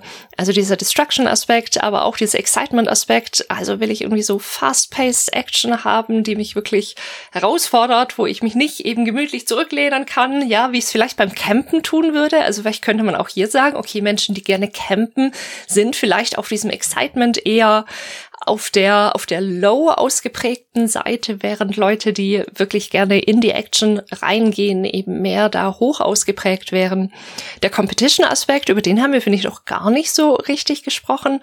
Also habe ich Lust, mich mit anderen zu messen quasi. Auch da können wir auch davon ausgehen, dass gerade wenn man im Multiplayer spielt, dass dieser Spielerinnen-Typ dann eben hier eher hoch ausgeprägt wäre. Auch da haben sie zum Beispiel Call of Duty oder CSGO als Beispiel tatsächlich auch genommen. Also ganz, ganz viele Shooter, auch bei Community, bei dem letzten aus diesem Action-Social-Spektrum, haben sie West Battlefield drin, äh, Rainbow Six Siege und so weiter. Also wenn ich gerne Teamwork habe, wenn ich gerne mit anderen zusammenarbeiten will, auch das haben wir jetzt bei den Verben des Handelns doch gar nicht so richtig mit drin, dass wir uns ja natürlich mit anderen absprechen müssen, bestenfalls eine Taktik entwickeln müssen, Rollen und Aufgaben verteilen müssen und so weiter. Also das ist nochmal ein Bereich, wo ich die, ähm, die SpielerInnen, die diese Spiele gerne spielen, eben verorten würde. Mhm. Also mir fällt vor allem auf, wenn ich mir das Gamer Motivation Model nochmal ansehe, dass wir Shooter hier eigentlich fast überall wiederfinden können oder dass wir ähm, das Shooter-Angebote machen, um das mal richtig zu formulieren, die nahezu alle verschiedenen SpielerInnen-Typen hier ansprechen können. Zumindest moderne Shooter. Also der Bereich Action ist hier in Destruction und Excitement unterschieden. Also Excitement ist einfach so, es soll schnell viel passieren und Destruction ist halt, ich will Sachen kaputt machen. Beides okay. finden wir wieder. Ähm, Social ist, denke ich, auf jeden Fall klar. Competition und Community kann ich beides wiederfinden, wenn ich mit anderen Menschen zusammenkomme. Mastery na, wir haben Challenge und Strategy hier. Äh, beides finde ich in Shootern wieder. Kann halt sein, dass einige haben mehr Strategiemöglichkeiten als andere, aber sehe ich total. Achievement sehe ich auch, ist vielleicht ein bisschen anders als Mastery, aber hier habe ich auch Power Fantasy, ähm, Completion, ja, das habe ich vielleicht mehr so im Singleplayer-Bereich, wenn es um die Collectibles geht. Ähm, Immersion ist in Fantasy und Story gegliedert. Beides kann ich in Singleplayer-Shootern wiederfinden. Creativity, jetzt haben wir dein Discovery haben wir hier. Wir haben zwei Bereiche Design und Discovery. Design ist, da denke ich so an Skins und so weiter und ähm, wo sozusagen ich meine Figur selber gestalten kann. Das ist vielleicht nicht so der stärkste Aspekt im Shooter, aber kann vorkommen. Und Discovery sind wir bei Explorieren und Entdecken. Das heißt, also ich finde wirklich jeden einzelnen Spielertyp, wenn ich will, ähm, findet etwas in einem modernen Shooter durchaus wieder. Äh, das finde ich schon sehr interessant. Das erklärt vielleicht ein Stück weit auch wirklich diesen gigantischen Erfolg des Genres, was ja vielleicht das größte Videospielgenre überhaupt ist, historisch gesehen, ähm, aber wahrscheinlich bis heute. Ähm, anteilig an den meisten, also als die meisten Spiele. Ähm, vielleicht nicht mehr im Indie-Bereich, wenn wir den hinzurechnen, gilt das vielleicht nicht mehr, aber im AAA-Bereich, denke ich, stimmt das noch. Beim Stichwort Immersion, was hier fiel als eine der motivierenden Triebfedern aus diesem Gamer Motivation Modell, musste ich daran denken, dass wir bislang auch nicht beleuchtet haben, die Rolle der namensgebenden Ego-Perspektive in Abgrenzung zur Kameraführung in der dritten Person. Und ich denke, eine Frage, die viele Leute bewegt, ist, was, was ist denn da der Unterschied psychologisch zwischen einer Ego-Perspektive und der äh, Kamera in der Third-Person-Perspektive? Was macht das mit einem? Insbesondere auch vor diesem ganzen Hintergrund natürlich, wo wir heute nicht tief einsteigen wollen, dieser äh, machen Videospiele aggressiv, werde ich zum Attentäter durch äh, zum Amokläufer, wenn ich Shooter-Spiele spiele und so weiter. Aber das ist ja etwas, was sagen wir mal im Hintergrund mitschwingt. Ich denke, wir müssen darüber reden, ja, was, was, was macht das für einen psychologischen Unterschied, diese Egos-Perspektive gegenüber der, äh, der Third-Person-Perspektive? Es passt eigentlich mit einer Rückkehr zu den Verben des Handelns bei mir zusammen. Ich würde nämlich meine nächsten Verben dazu einmal mitbringen, nämlich habe ich hier tatsächlich aufgeschrieben. Ähm, eins habe übersprungen, das hieß töten. Das habe ich mal aufgenommen, weil das tatsächlich im Vergleich zu anderen Spielen auch häufiger vorkommt, würde ich sagen, beim Schießen und Erschießen letztendlich. Ähm, äh, wir haben doch sehr viele realistische Spiele, wo das passiert. Ähm, aber davon gehe ich einmal weiter, ähm, überspringe das Gewaltthema auch hier. Sich umsehen, sich umdrehen, habe ich umgeschrieben. Also das Umsehen, das kann man auch noch so ein bisschen äh, in das Explorieren mit einfassen, wenn man möchte. Ich gucke mich um, schau, was da so ist. Gemeint habe ich aber eher sozusagen also wirklich das Abscannen der Umgebung nach Feinden ähm, und eben das Umdrehen. So jemand ist hinter dir. Jemand schleicht sich an oder rennt hinter dir und du musst ähm, nächstes Verb 360 no-scopen, äh, um noch jemanden rechtzeitig zu erwischen. Äh, also, oder einfach auch nur 180 Grad äh, hier sich äh, umzudrehen ganz schnell, um vielleicht einen Gegner, einen Feind zu bekämpfen, der hinter einem sich befindet. Und das ist natürlich auch ein Aspekt, der ist äh, fast exklusiv ähm, in der Ego-Perspektive von so entscheidender Bedeutung, weil in einer Third-Person-Perspektive ich die Bedrohung auch von hinten und von allen Seiten viel, viel besser einschätzen und viel, viel früher sehen kann, äh, weil ich äh, meine ganze Figur sehe und auch ein, guten, ein gutes Stück davon, was direkt neben ihr und auch hinter ihr passiert. Das haben wir in der Folge zu Survival Horror zum Beispiel besprochen, dass es ein gewünschtes Element von Survival Horror ist, den bedrohten Körper der Spielfigur zu sehen.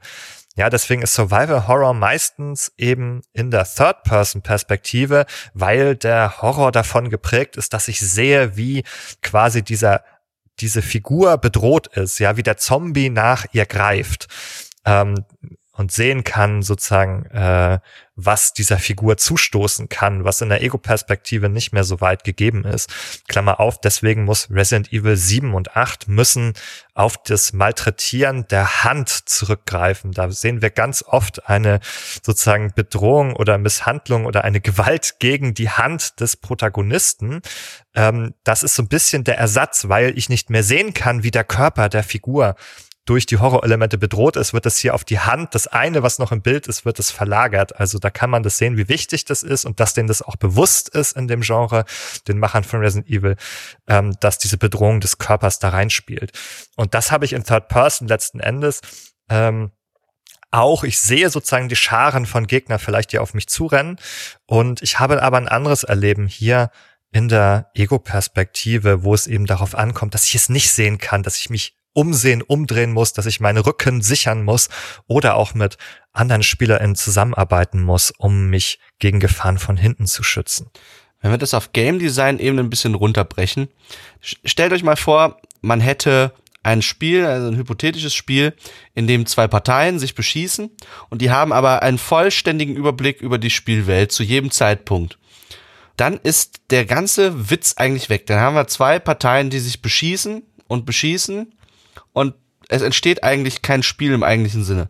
Das Spiel im Spiel, äh, das Spielerische, kommt ja eigentlich dann erst zum Tragen, wenn wir uns von diesem Zustand der, des vollständigen Überblick über die Spielwelt wegbewegen, hin immer mehr zu einem Zustand hin, wo wir eben nur eine eingeschränkte Sicht der Spielwelt haben. Denn das äh, bringt jetzt nämlich Komponenten ins Spiel, die überhaupt erst dadurch möglich werden, wie Aufmerksamkeitsprozesse, dass ich nämlich ähm, die Aufmerksamkeit der Spielenden lenken kann oder muss oder der Spielende selbst die Aufmerksamkeit lenkt eben auf Dinge, die er sehen kann in seinem eingeschränkten Gesichtsfeld. Und das ist eben durch die erste Perspektive stark begrenzt. Dadurch kann ich ganz andere Hindernisse konstruieren, die eben dieses Sichtfeld auch einschränken aus der ersten Perspektive heraus, im Gegensatz zu einer Vogelperspektive zum Beispiel.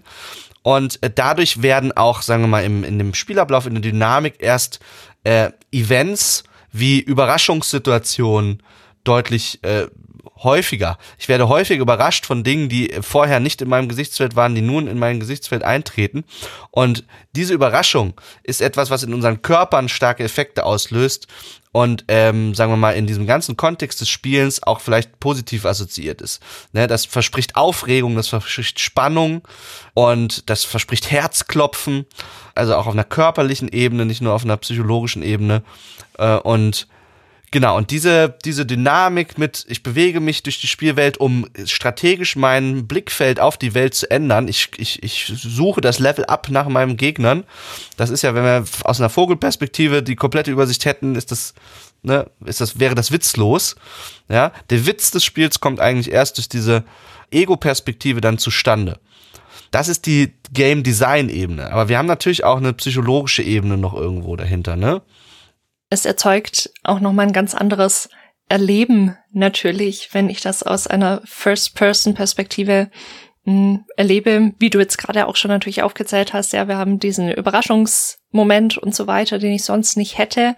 Also ich fühle mich dadurch auch quasi bedrohter, weil ich eben weniger Kompetenz erleben haben werde, weil ich zum Beispiel nicht diese ganze Spielwelt eben gleich überblicken kann, weil mich Dinge überraschen können.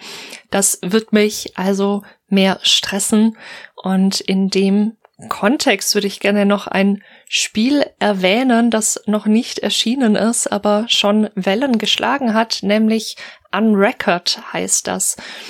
Das hat eine oder soll eine von dem, was man inzwischen an Video-Footage hat, eine sehr, sehr, sehr realistische Grafik haben, also mit der Unreal Engine 5 gestaltet und wirklich auf, auf eine Art, die extrem authentisch aussieht, wenn man, ja, wenn man diese Videos sieht. Wir können das natürlich auch in den Show Notes verlinken, findet man aber, wenn man auf YouTube sucht, sehr, sehr schnell mit einer Grafik, die eben wirklich, ja, wenn man genauer hinschaut, kann man natürlich erkennen, dass es, dass es keine, mh, es keine realen Aufnahmen sind, aber was die versucht haben, ist, quasi den Ansatz zu wählen, wir schauen nicht, wie wir es normalerweise haben, in der First-Person-Perspektive durch die Augen des Spielers, der Spielerin, beziehungsweise des Charakters, den wir steuern, sondern über eine Bodycam. Also wir haben ein bisschen, bisschen eine andere Höhe der Kameraplatzierung und wir haben so ein, so ein immer Wackeln im Bild dabei, das wir natürlich nicht haben, wenn wir uns in anderen First-Person-Spielen fortbewegen. Das ist natürlich auch aus Game Design-Perspektive taktisch klug, weil man damit natürlich Unimperfektionen der Engine und dessen, wie man die Spielwelt gestalten kann, damit ein bisschen aushebeln kann, weil die Perspektive immer so ein bisschen verwackelt ist. Und ähm, durch, durch die Linse quasi auch solche Lighting-Sachen, die nicht ganz perfekt sind, quasi damit erklärt werden können. Also ja, Unschärfe und so weiter. Und das finde ich nochmal einen, einen sehr interessanten Ansatz und ich bin sehr gespannt, wie sich dieses Spiel, also welche Wellen das noch schlagen wird, eben genau auch wegen dieser Perspektive. Ja, also der Trick ist natürlich hier ein Stück weit eben nicht einfach nur eine realistische Grafik, die erreichen wir an vielen Stellen vielleicht schon, ähm, aber selbst äh, mit realistischer Optik ist ein Spiel als Spiel sehr leicht erkennbar durch diese typische Perspektive. Ja, also ein Shooter hat durchaus eine sehr typische Perspektive und wie eine Waffe dort im, Bild, äh, im Bildschirm auch zu sehen ist und wie die Bewegung aussieht, ähm, unterscheidet sich das von Dingen, die wir aus der Realität kennen, schon nochmal. Und hier ist der Trick eben zu sagen, wir arbeiten mit einer Ästhetik, die wir aus der Realität kennen, nämlich mit solchen Bodycams, die wir vielleicht irgendwie so von so Polizei- oder Militäreinsätzen kennen ähm, und ähnliches. Ähm, und übertragen das ins Spiel. Und das hat natürlich dann in seiner gesamten Ästhetik so eine Anmutung ähm, von tatsächlichem Geschehen, weil wir das eben aus einem ganz anderen Kontext kennen, diese Art der Kameraführung. So ein bisschen äh, der gleiche Trick wie in so Found-Footage-Filmen oder ähm, im Cloverfield, ja, wo auch äh, alles so mit so einer Shaky Cam so einen besonderen, besondere Anmutung des Realismus hat, wenn da das Monster durch die ähm, Wolken, äh, zwischen den Wolkenkratzern durchmarschiert und man nur mal irgendwie so eine Pranke sieht im Bild und das alles durch die wackelnde ähm, Handkamera einfach sehr realitätsnah aussieht und im Grunde der gleiche Zaubertrick ist es letzten Endes hier. Ähm, mit dieser Ästhetik zu arbeiten. Man, man könnte hier eine bedenkliche, bedenklichen Zusammenhang im Sinne einer Rückkopplung attestieren. Leute mit einer gewissen Game Literacy, die so ein Bodycam, Headcam Footage sehen, mögen sich erinnert fühlen an eben die Perspektiven, die aus Ego-Shooter-Spielen, sagen wir mal, bekannt sind. Und nun kommt es dazu, dass sich diese Ästhetik sich ja zum Beispiel leider auch zum Beispiel Amokläufer bedienen, die ihre Taten aufzeichnen mit so einer Head- und Bodycam und diese dann auf einer Spiele-Streaming-Plattform wie Twitch zumindest versuchen zu platzieren. Da ist also so eine Art Rückkopplung, diese Videospielästhetik, die nach und abgebildet wird in realen Gewalttaten und dann wieder zurückgespielt wird auf eine Spieleplattform wie Twitch. Da gibt es zumindest, sagen wir mal, was sagen die Ästhetik angeht, so eine Art Kopplung dieser beiden Sachen, so eine Inspirationszusammenhang, der jetzt keine Aussagen darüber trifft, ob ähm, jetzt Ego-Shooter-Spiele einen zum Amokläufer machen oder nicht oder so. Aber so rein von der Ästhetik her äh, gibt es da, glaube ich, eine, einen unheiligen Zusammenhang. Ich finde, da sind zwei Aspekte nochmal wichtig. Zum einen ein Stück anschließend an das, gerade an Record durch diese, durch diese Perspektive der Bodycam sehe ich auch großes Potenzial, dass eben auch solche Aufnahmen als Quelle für Fake News genutzt werden können. Wir sehen das viel von Arma 3 auch. Da ist es so, hm, dass das ein Spiel ist, das sehr, sehr viel gemoddet worden ist, obwohl es schon, ja, es ist über zehn Jahre alt inzwischen, 2013 erschienen. Und ja, man, man kann sagen, es ist quasi eine große Sandbox, in der man eigentlich alles darstellen kann, was man will. Und was wir gesehen haben, ist, dass in allen möglichen Kriegen schon Footage aus Arma 3 quasi genutzt wurde als Quelle von Fake News, um irgendwas quasi damit claimen zu können und darstellen zu können. Es ist dann oft so, dass man das Video quasi in ein bisschen schlechterer Qualität hochlädt, dass man eben nicht sieht, dass es doch ein Spiel ist, das eben auch 2013 schon erschienen ist und leider auch manchmal sogar Nachrichtenagenturen erstmal darauf reinfallen und sich solche Footage natürlich auch gerade auf sozialen Medien extrem gut ausbreiten kann. Und solche Spiele wie jetzt eben ähm, Unrecord sehe ich da eben auch in der Gefahr, hm, dass die für sowas genutzt werden. Das ist der eine Punkt. Und der andere Punkt, den ich noch machen wollte zu diesem Bodycam-Thema, das ist ja was, was wir sonst auch eher in Horrorspielen sehen, wo es genutzt wird, zum Beispiel in Outlast, da ist es keine Bodycam, aber so ein, so ein Camcorder, den man mit reinnimmt, wo wir natürlich immer noch diese Geschichte haben, haben wir genug Batterien, weil wir brauchen diesen Camcorder, um im Dunkeln sehen zu können. Und also es ist quasi so ein Nachtsichtmodus gibt's da, den wir brauchen, um durch das Spiel zu kommen. Und der quasi durch diese Ressourcenknappheit einem nochmal Stress erzeugt und eben dieses Geschehen nochmal durch die Kamera zu sehen, die eben auch diesen Wackler drin hat, diese Unschärfe, ja, ich sehe Dinge nicht so gut und so weiter. Das nimmt mir, finde ich, ganz stark dieses Gefühl, das ich sonst in Shootern haben kann von von Überlegenheit, von Kompetenz, von quasi so einer Power Fantasy, weil ich jetzt irgendwie so abhängig von diesem Gerät bin und von dieser von dieser Perspektive, die ich eben da habe. Ja, wenn ich jetzt irgendwie meine normale First-Person-Shooter-Perspektive habe, die stabil ist, die ich sehr gut steuern kann, bei der ich keine Angst haben muss, dass irgendwelche Batterien leer gehen oder so, das erzeugt ein ganz anderes Erleben, als wenn ich jetzt in dem Fall so eine Bodycam habe, wo ich auch gleich schon dieses, okay, ich sehe es irgendwie aus einer komischen Perspektive, ich fühle mich irgendwie dabei, aber ich fühle mich auf einer Ebene, ja, muss ich handeln, aber auf der anderen habe ich durch dieses Bodycam-Ding auch so ein, oh Gott, ich muss hier irgendwie durchkommen, ich bin hier irgendwie dabei, aber steuere ich das eigentlich und so weiter. Also ich glaube, auch da haben wir nochmal eine sehr, einen sehr interessanten Take quasi darauf, welches Spiel erleben ich mit verschiedenen Perspektiven und quasi Unterformen auch von so einer First-Person-Perspektive, dass ich da ganz unterschiedliche Emotionen bei den Spielenden hervorrufen kann. Weil schlussendlich geht es eigentlich immer darum, dass wir in den Spielenden, wenn wir ein Spiel entwickeln, irgendwelche Emotionen erzeugen wollen. Also wir wollen die in bestimmte Zustände bringen, in denen sie dann dieses Spiel spielen können. Wir haben Ideen, was sie erleben sollen. Und da ist die Perspektive ein Mittel, das man wirklich, wirklich nicht unterschätzen sollte. Ja, ich möchte auch nochmal zurückkommen auf etwas, was Nikolas vorhin gesagt hat, ähm, als es eben anfänglich um die Frage ging, ne, um die Bedeutung der Ego-Perspektive oder First-Person-Perspektive hier für das Spiel. Und mir ist dabei nochmal aufgefallen, auch bei dem, was du gesagt hast, jetzt um das zusammenzubringen, ähm, dass diese Perspektive durchaus sozusagen also eine Einschränkung darstellt.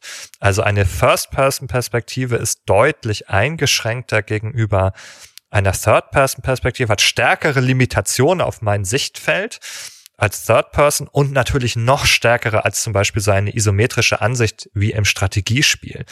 Und da wird eben genau, das meinte Nikolas vorhin, nämlich auch schon der Charakterzug des First-Person-Shooters sehr deutlich.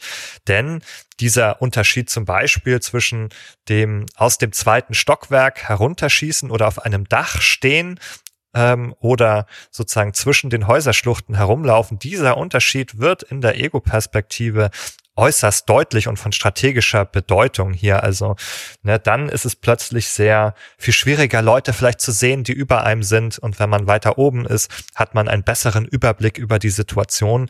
Ähm, dasselbe Spielgeschehen würde überhaupt keinen Unterschied machen für diese beiden Personen.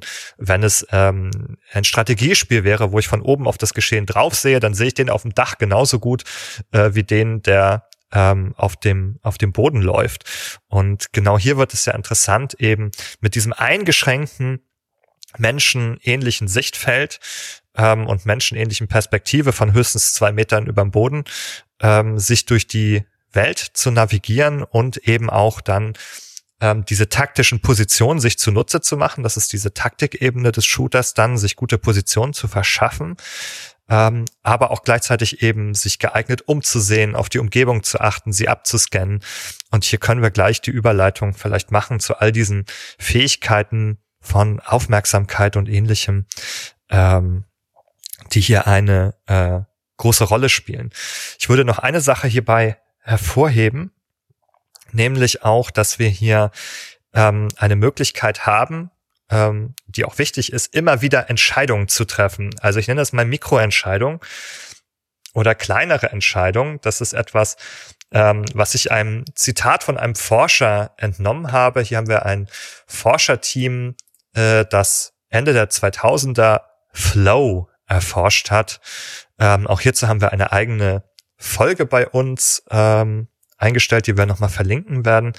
Äh, und der Leonard Necky, ähm, der hier diese Studie mit ähm, einem Kollegen durchgeführt hat, äh, sagt hier dazu ähm, im Interview, ähm, Video Games are essentially about decision making. Und Uh, first person shooters put these tasks, these decision making tasks on speed. Yeah. What might be a very simple decision if you have all the time in the world becomes much more attractive and complex when you have to do it in a split second. Und da spielen halt all diese kleinen Entscheidungen, ne? also sich umzusehen oder das nicht zu tun, nach oben zu schauen oder nach unten zu schauen. Das sind alles sehr, sehr kleine ähm, Entscheidungen sozusagen hier, die zu treffen sind in ganz äh, ähm, kurzer Zeit, äh, eine ganz große Rolle. Und ich muss sozusagen fortlaufend immer wieder ähm, solche kleinen Entscheidungen hier treffen äh, im Shooter, die dann spielentscheidend in ihrer Verkettung sind. Und die Argumentation, wie sie hier weitergeht, ist eben auch, dass das nochmal sehr begünstigend für das Flow-Erleben ist. Darauf ähm, können wir auch später noch ein bisschen zu sprechen kommen, aber wir haben hier eben eine Situation, ähm, ne, wo, wo meine Anf also wo die Anforderungen sozusagen relativ hoch sind, gerade in einem Multiplayer-Spiel, wo ich auf viel achten muss, ähm, wo ich sehr gefordert bin ähm, und immer wieder viele kleine ähm, Entscheidungen und Handlungen durchführen muss. Und da finden die Forschenden hier heraus, ähm, dass das korreliert sozusagen mit Flow. Die haben hier zum Beispiel Half-Life-Level, in denen Half-Life 2 äh, haben die in ihrer Studie untersucht. Äh, und in den Phasen, wo halt dann Gegner auftauchen und viel gekämpft wird, ähm, finden sie halt auch ein starkes Flow-Erleben und ein äh, körperliches Arousal, haben die sehr, sehr viele unterschiedliche Messungen, äh, so Hautleitwert und ähm, ähnliche äh, Messungen durchgeführt, so physiologische und können eben feststellen, die Körper der Menschen sind erregt. Wir haben ein hohes Erregungsniveau ähm, mit einer positiven Valenz in der Regel. Das geben die Personen dann an und die berichten eben auch subjektiven höheres Flow-Erleben in diesen Passagen, wenn sie dort mit vielen Gegnern kämpfen gegenüber solchen äh, ruhigeren wo sie nur ein Level explorieren, sozusagen. Da finden wir hier also unterschiedliche Immersionsniveaus und deshalb hier die Argumentation des Forscherteams auch. Shooter sind besonders gut da drin, äh, Flow zu erzeugen, äh, weil das offenbar in diesem, in diesen Shooter-Szenarien ähm, sehr, sehr günstiges äh, Environment dafür ist. Das, was du beschreibst, das würde man, oder das würden ähm, Autoren wie Adams als taktische Immersion bezeichnen. Und damit ist gemeint, dass man so eine Art Kreislauf hat aus, ich habe einen visuellen Input, äh, ich mache eine Eingabe auf meinem Controller, etwas verändert sich unmittelbar direkt in der Spielwelt, zum Beispiel meine Perspektive auf die Welt, wenn ich sage, die Eingabe mache für nach oben gucken, nach unten gucken und so weiter. Was man dadurch hat, ist so einen unheimlich dichten Strom an, ja, an Input, der jetzt auf das Gehirn des Spielenden trifft und der, sagen wir mal, diese ganze Experience verleimt von Moment zu Moment, so dass man gar der, der dieser Strom bricht nicht ab und man bleibt quasi in der Situation drinne, gelangt möglicherweise in den Flow, aber ist vor allen Dingen auch immersiv quasi in dieser Spielwelt drin. Und was jetzt vielleicht interessant ist an dem Zusammenhang, vor allen Dingen im kompetitiven Shooter-Bereich ist, Autoren wie Adams grenzen gegenüber dieser taktischen Immersion ab etwas, was sie ähm, strategische Immersion nennen da ist man auch, sagen wir mal, vom Spiel absorbiert, aber auf einer ganz anderen Ebene. Nicht, sagen wir mal, in dieser von Moment zu Moment Ebene, wo man direkt irgendwie die Eingaben des Controllers mit dem visuellen Input äh, äh, abgleicht, sondern da geht's mehr darum, sagen wir mal, einen Schritt zurückzutreten, auf das, die Spielsituation zu gucken und zu schauen, okay, welche Strategie verschafft mir jetzt hier die beste, äh, die besten Gewinnmöglichkeiten oder so. Und das ist etwas, was insbesondere High-Level Competitive Player auszeichnet, dass die sich lösen können, zumindest mit einem Teil ihres Gehirns, von der unmittelbaren Experience, von dem unmittelbaren, ich reagiere, ich reagiere, sondern dass sie auch, sagen wir mal, langfristig Strategien in ihrem Spiel umsetzen können, ähm, die ihnen, äh, sagen wir mal, bessere Gewinnchancen ähm, versprechen. Und das ist etwas, sagen wir mal, diese, dieses mehrere Dinge parallel verfolgen im Kopf, was, sagen wir mal, Übung erfordert. Und das ist genau das, was eben auch einen High-Level von einem Low-Level-Player auszeichnet. Die Fähigkeit, sich von diesem stetigen Strom an, äh, an, an Inputs, auf die man reagieren muss im Shooter und so weiter, sich auch zu lösen, zumindest mit einem Teil des Gehirns und auch die langfristigen äh, Strategien und so weiter äh, zu verfolgen. Ja. Ich würde an der Stelle gerne einen psychotherapeutischen Aspekt mit reinbringen. Ich habe viel mit Jugendlichen, jungen Erwachsenen gearbeitet in eher schwierigen Situationen und also zumindest vom männlichen Teil der Menschen, die ich da betreut habe, haben die aller, allermeisten auch am liebsten Shooter gespielt. Und was ich da festgestellt habe, das waren alles junge Menschen, die eher Schwierigkeiten damit hatten, mit Gefühlen umzugehen, mit, mit inneren Zuständen, die aufkommen und sehr schnell zum Spiel gegriffen haben, ja, wenn sie irgendwie gemerkt haben, ich stress mich gerade über irgendwas, über, was weiß ich, eine anstehende Klausur oder so, oder ich habe eine schlechte Note mit nach Hause gebracht, ich habe Probleme in meiner Beziehung und so weiter. Und das dann besonders gerne zu dieser Art von Spielern gegriffen wird, weil sie eben anschließend an das, was du sagst, Nikolas, so eine hohe Immersion mit sich bringen und quasi die Aufmerksamkeit so stark auf sich ziehen, dass man gar keine Zeit hat, über andere Dinge nachzudenken außerhalb des Spiels. Also ich habe hier eine vollständige Immersion in dieses Geschehen hinein. Ich also meine Aufmerksamkeit ist darauf fokussiert. Das ist ja auch was, was im Flow ein wichtiges und zentrales Merkmal ist. Ich vergesse quasi die Welt außen rum ein Stück weit. Ich nehme diese Reize nicht wahr. Ich nehme eben auch jetzt aus psychotherapeutischer Sicht nicht diese inneren Reize wahr.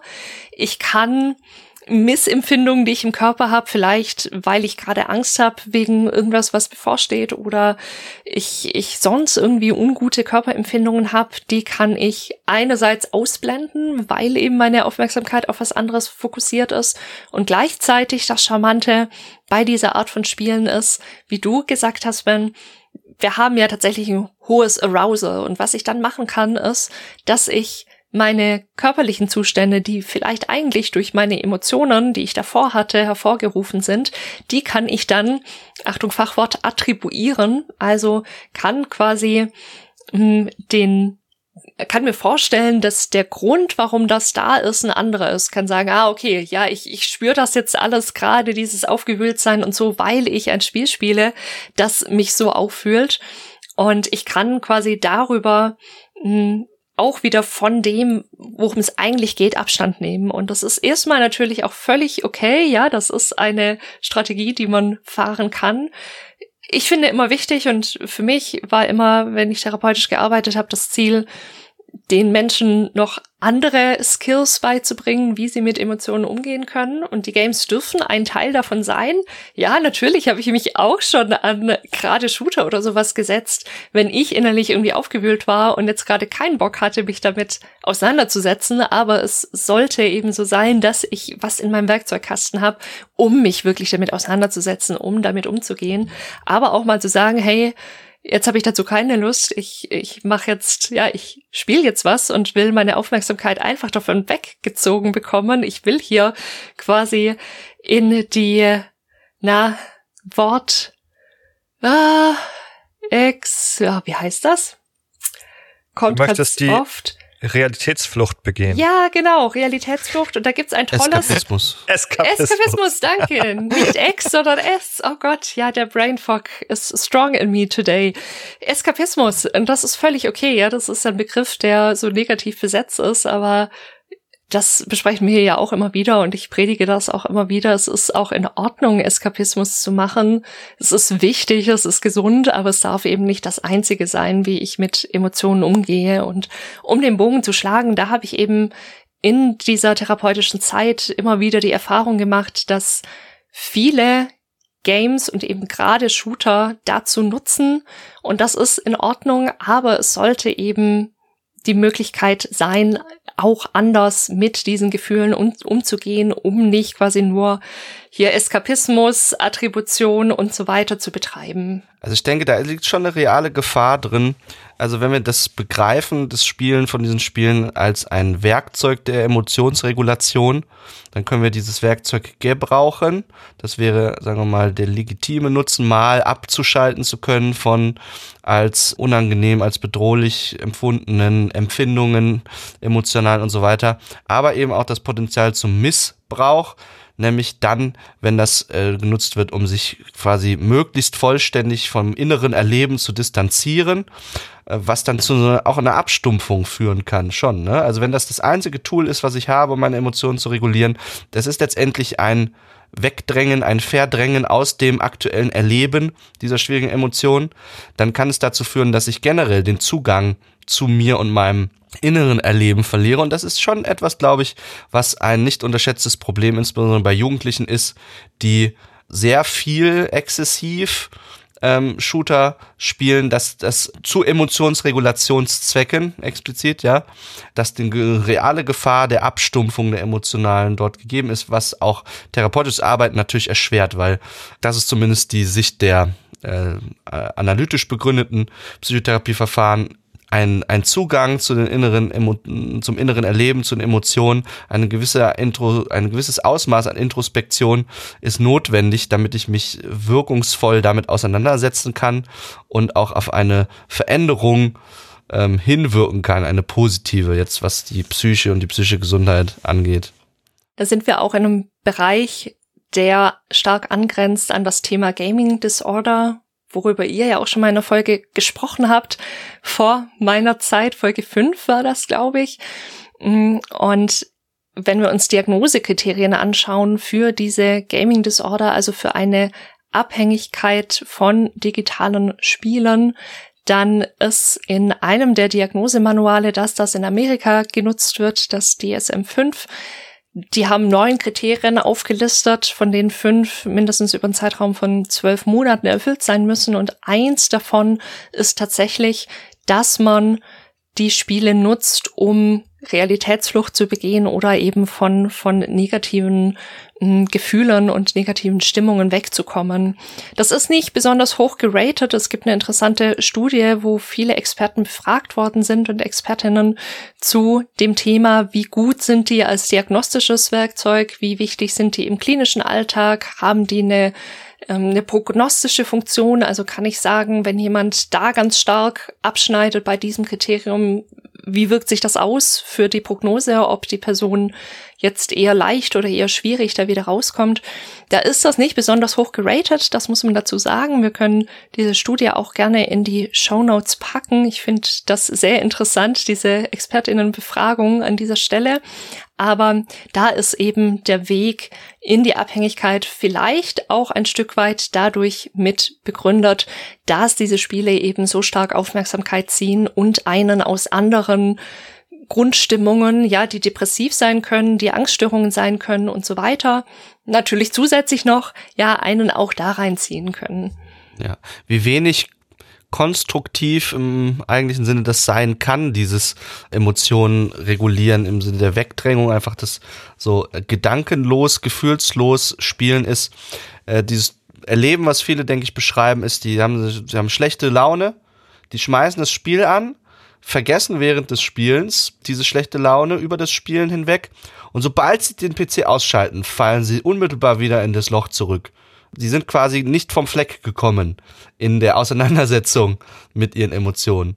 Und wie gesagt, das kann seine Berechtigung haben, äh, wenn es darum geht, einfach mal Phasen zu schaffen, auch um dem Körper äh, Phasen zu geben, sich von diesen äh, schlechten Stimmungen zu erholen, zumindest für ein paar wenige Momente.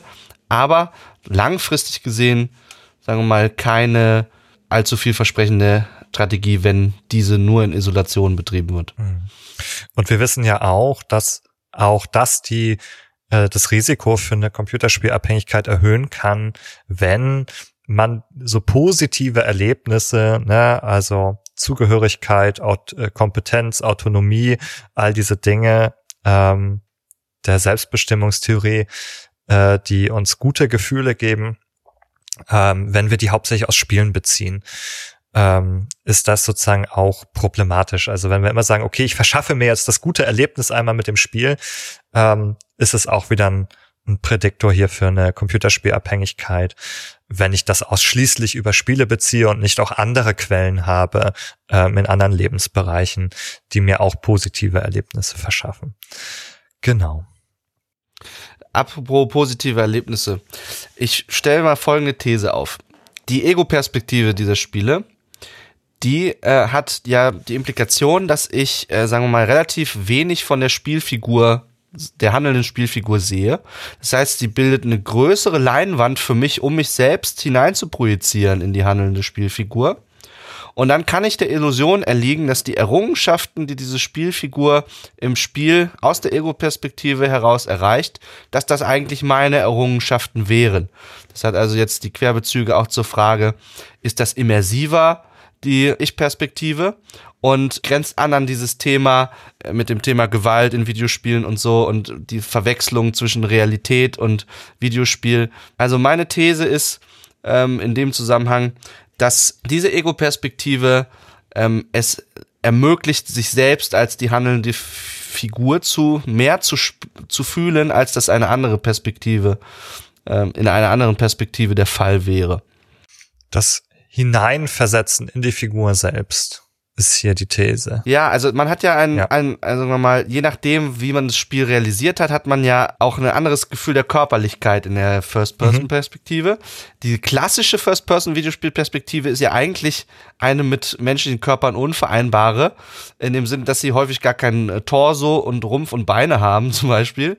Dadurch bleibt sehr viel Freiraum, um sich diese Sachen selbst zu denken und sich selbst da hineinzudenken, auch irgendwo. Mhm. Äh, häufig ist ja auch die First-Person-Kamera, wenn man sich das eigentlich anguckt, ist die auf, auf, auf Brusthöhe oder so positioniert und eigentlich nicht an den Augen. Und Arme sind möglicherweise äh, völlig absurd lang oder so. Also äh, äh, das haut alles eigentlich anatomisch häufig gar nicht hin. Im Gegensatz zu der Bodycam-Perspektive, die wir bei Unrecord erwähnt haben, wo man ein anderes Gefühl der Körperlichkeit hat, weil man eben all diese Sachen sieht auch. Man kann an sich selbst darunter schauen und so weiter. Ähm. Aber ich glaube, also sagen wir mal, um nämlich nochmal anzugrenzen an dieses Thema Ego-Perspektive, was macht den Reiz aus und so.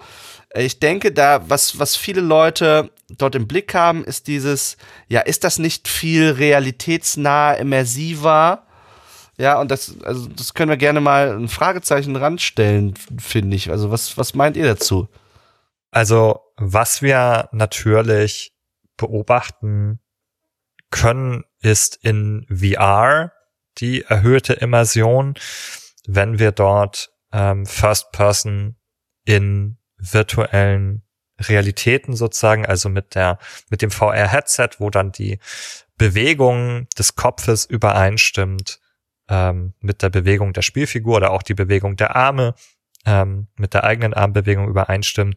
Da ist sozusagen diese hohe Korrelation der Eigenbewegung mit der Bewegung in der virtuellen äh, Umgebung äh, sehr, sehr ähm, ausschlaggebend für das Erleben sozusagen. Also da sehen wir, wenn das gut funktioniert, wenn ein Headset, ein, ein VR-Headset oder eine Technologie sehr gut in der Lage ist, diese Korrelation eins zu eins ohne spürbare Verzögerung herzustellen, dass Menschen sehr stark dazu geneigt sind, diese Umgebung sozusagen zu akzeptieren als ihre tatsächliche Umgebung, in der sie sich gerade befinden. Da gibt es dann diese berühmten Demonstrationen mit dem Holzbrett auf dem Boden, äh, über das man dann ähm, so krabbeln darf und in der virtuellen Realität schaut man dann sozusagen, geht man mit so eine Planke und schaut dann so eine Häuserschlucht hinunter zum Beispiel und ähm, da ist diese, dieses Gefühl der Transportation hier in diese Umgebung hinein so stark, dass Menschen dann tatsächlich Angst verspüren, sozusagen zu stürzen oder wenn sie da ähm, dann an den Rand der Planke gehen oder davon abrutschen sozusagen, tatsächlich kurz äh, sich erschrecken und aufschreien, ähm, auch wenn sie dann natürlich in der Realität sich auf einem weichen Teppichboden befinden äh, und überhaupt nicht über eine Häuserschlucht. Aber diese Korrelation der Eigenbewegung mit der Bewegung, die man über den Bildschirm am VR-Headset sieht, ähm, ist sozusagen ausreichend dafür, dass wir als Menschen, selbst wenn die Umgebung absurd ist, ähm, oder selbst wenn wir wissen, dass wir uns eigentlich woanders befinden ähm, und in uns diese Reaktion auslöst. Und ich glaube, ein Stück weit gilt das, äh, wenn auch bei weitem nicht so stark, auch für die First-Person-Perspektive, dass sie natürlich schon einem etwas mehr diese Transportation in diese Situation als Person hinein ermöglicht und zusätzlich glaube ich auch, also wenn wir eine Figur haben, die auch kein starker Charakter ist, wie der Doom Guy, auch auf der Fantasy-Ebene, auf der Erzählebene es einem leichter machen, sozusagen diese Figur zu füllen. Ja, die Leerstellen mit den eigenen Empfindungen aufzufüllen. Ähm, wenn das eine stark ausdefinierte Figur ist, ist es sehr viel schwieriger. Ja, dann begleite ich die vielleicht mehr. Ich sitze so bei dem auf der Schulter oder im Kopf, aber ich bin nicht, ich bin nicht Serious Sam oder ich bin nicht Duke Nukem persönlich. Ich bin nur irgendwie dabei.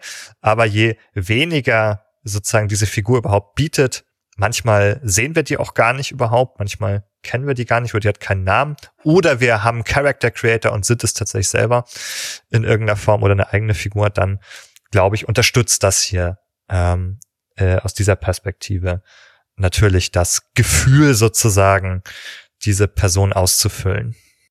Das hat Implikationen auch, wenn wir uns zum Beispiel die Rezeption von Cyberpunk 2077 angucken, welches einen ausführlichen Character Creator hat, welches also ein Angebot an zum Beispiel das Autonomiebedürfnis der Spielenden hat, sich selbst auszudrücken im Design ihrer, ihrer äh, Spielfigur.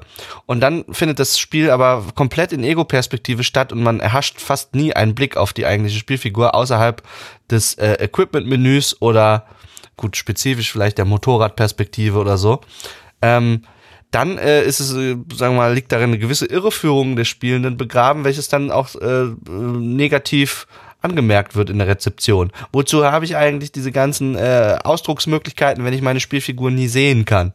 Ja, mhm. weil, weil, ich, weil ich auf die Ego-Perspektive beschränkt bin, was wiederum andere designtechnische Gründe hat. Aber da laufen ja. so zwei Sachen, die crashen so ein bisschen aufeinander. Und manche spielenden Typen, denen das wichtig ist, deren Bedürfnisse werden dann dadurch frustriert, dass sie eben auf diese First-Person-Perspektive festgelegt sind. Was man bei Cyberpunk, glaube ich, aber nicht mehr ist, oder? Ah, doch, nur beim Autofahren kann man das ändern. Hm, ich bin mir nicht mehr sicher. Da geht's auf jeden Fall, aber vielleicht außerhalb nicht. Es gibt dann Spiegel oder im Menü. Ja, aber das ist Figur. das Problem. Es gibt keine funktionalen Spiegel in Cyberpunk. Und das hat technische Rendering-Gründe. Aber nicht mal im Spiegeln können wir eben unsere Spielfigur betrachten. Das ist äh, Ah ja, okay. Ja, ja. Hm, ja, das ist natürlich genau dieser Aspekt, wenn wir zu den SpielerInnen-Typen zurückkehren, wenn es um die kreativen SpielerInnen-Typen geht, die gerne customizen, äh, ist es natürlich eine Frustration, dass ich äh, das überhaupt nicht erleben kann, wie ich meine Figur dort customize. Da sind Skins und die ganzen, es gibt ja unheimlich viel Kleidung, äh, natürlich im Spiel, die hat Stats, die sind wichtig, aber die hat natürlich auch eine Ästhetik. Ja, also für diese ähm, Personen ist, glaube ich, auch der Fotomodus dann äh, sozusagen Richtig. gemacht. Also um das auszugleichen, hier eine Möglichkeit zu bieten, das auszuleben. Ja, dass die Außensicht auf die Figur kann ich im Fotomodus sozusagen ganz stark einfach ausleben. Ähm, Habe ich auch selber gemacht in Cyberpunk. Da gibt's ganz viele tolle Filter und Posen. Und dann kann man diese coole Cyberpunk-Kleidung, die man da hat, mal so richtig in Szene setzen. Ja. Mhm.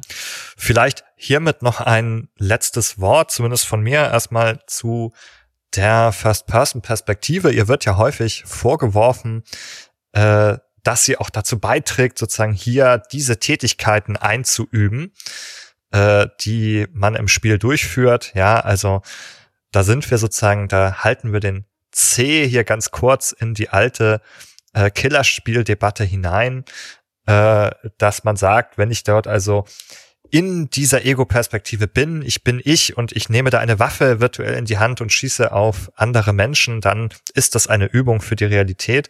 Und was man dem hier im Mindesten äh, schon mal entgegenhalten muss, ist, dass ähm, also auch in vielen Vergleichen man feststellen kann, dass diese Tätigkeiten, wenn ich sie mit Maus und Tastatur und einem Controller virtuell ausübe, natürlich auch vollkommen andere ähm, Bewegungsabläufe sind, die überhaupt nichts mit den tatsächlichen Be äh, Bewegungsabläufen zu tun haben. Sie geben mir ein loses Gefühl, dort etwas zu tun. Allerdings geben sie mir nicht das tatsächliche Gefühl, also so eine Waffe zu halten äh, und abzufeuern, ist bei weitem ähm, eine ganz andere Handlung als ein paar Tasten äh, auf dem Controller zu bedienen oder äh, auf der Tastatur zu drücken. Ja, wir haben hier kein Gewicht, wir haben keinen Rückstoß und ähm, sowieso ein ganz andere Objekte in den Händen und müssen uns hier ganz anders verhalten. Das ist, denke ich, nochmal ein ganz, ganz wichtiger Punkt. Davon abgesehen von dem Punkt natürlich, dass Menschen wie auch bei anderen Medien grundsätzlich dazu in der Lage sind, sehr gut äh, zu unterscheiden zwischen Dingen, die virtuell und vermittelt stattfinden gegenüber den Dingen, die sozusagen tatsächlich physisch in ihrer realen Umgebung passieren. Ähm, genau. Und an, ansonsten denke ich, das haben wir schon gemacht, sei verwiesen auf die Episode zum Thema Gewalt, äh, Doppelfolge sogar zum Thema Gewalt und Aggression. Doppelfolge ist, denke ich, ein sehr gutes Stichwort auch für diese Episode, die sich herausstellt als ähm, deutlich reichhaltiger, als wir zu Anfang vielleicht vermutet haben so dass wir äh, uns auf jeden Fall heute verabschieden können, sozusagen mit dem, mit dem Abschluss der Verben des Handelns und dann in der nächsten Folge unsere Reise durch äh, die First-Person-Shooter äh, fortsetzen werden. Und mit dem Abschluss meine ich, ich habe noch einen Nachtrag zu den Verben des Handelns. Ist eigentlich ein ganz kleiner. Es sind ganz viele Verben, aber ich sage dann auch, wie ich auf die gekommen bin. Und zwar habe ich hier noch aufgeschrieben, ducken, kriechen, Waffe wechseln, nachladen, Granate werfen. und das sind einfach die Sachen, die in meinem inneren Auge auf dieser Beschreibung der Tasten äh, auf dem Controller oder der Tastatur erscheinen. Ähm, und weshalb ich das nochmal erwähnen wollte, ist, weil mir daran aufgefallen ist, wie hochgradig konventionalisiert das Genre auch ist. Wir haben ja festgestellt, äh, es handelt sich um eines der ältesten und vor allem beliebtesten und verbreitetsten äh, Videospielgenres. Und wir haben am Flow gesehen und an anderen Aspekten, warum das tatsächlich auch vielleicht einfach ein interessantes Spielprinzip ist.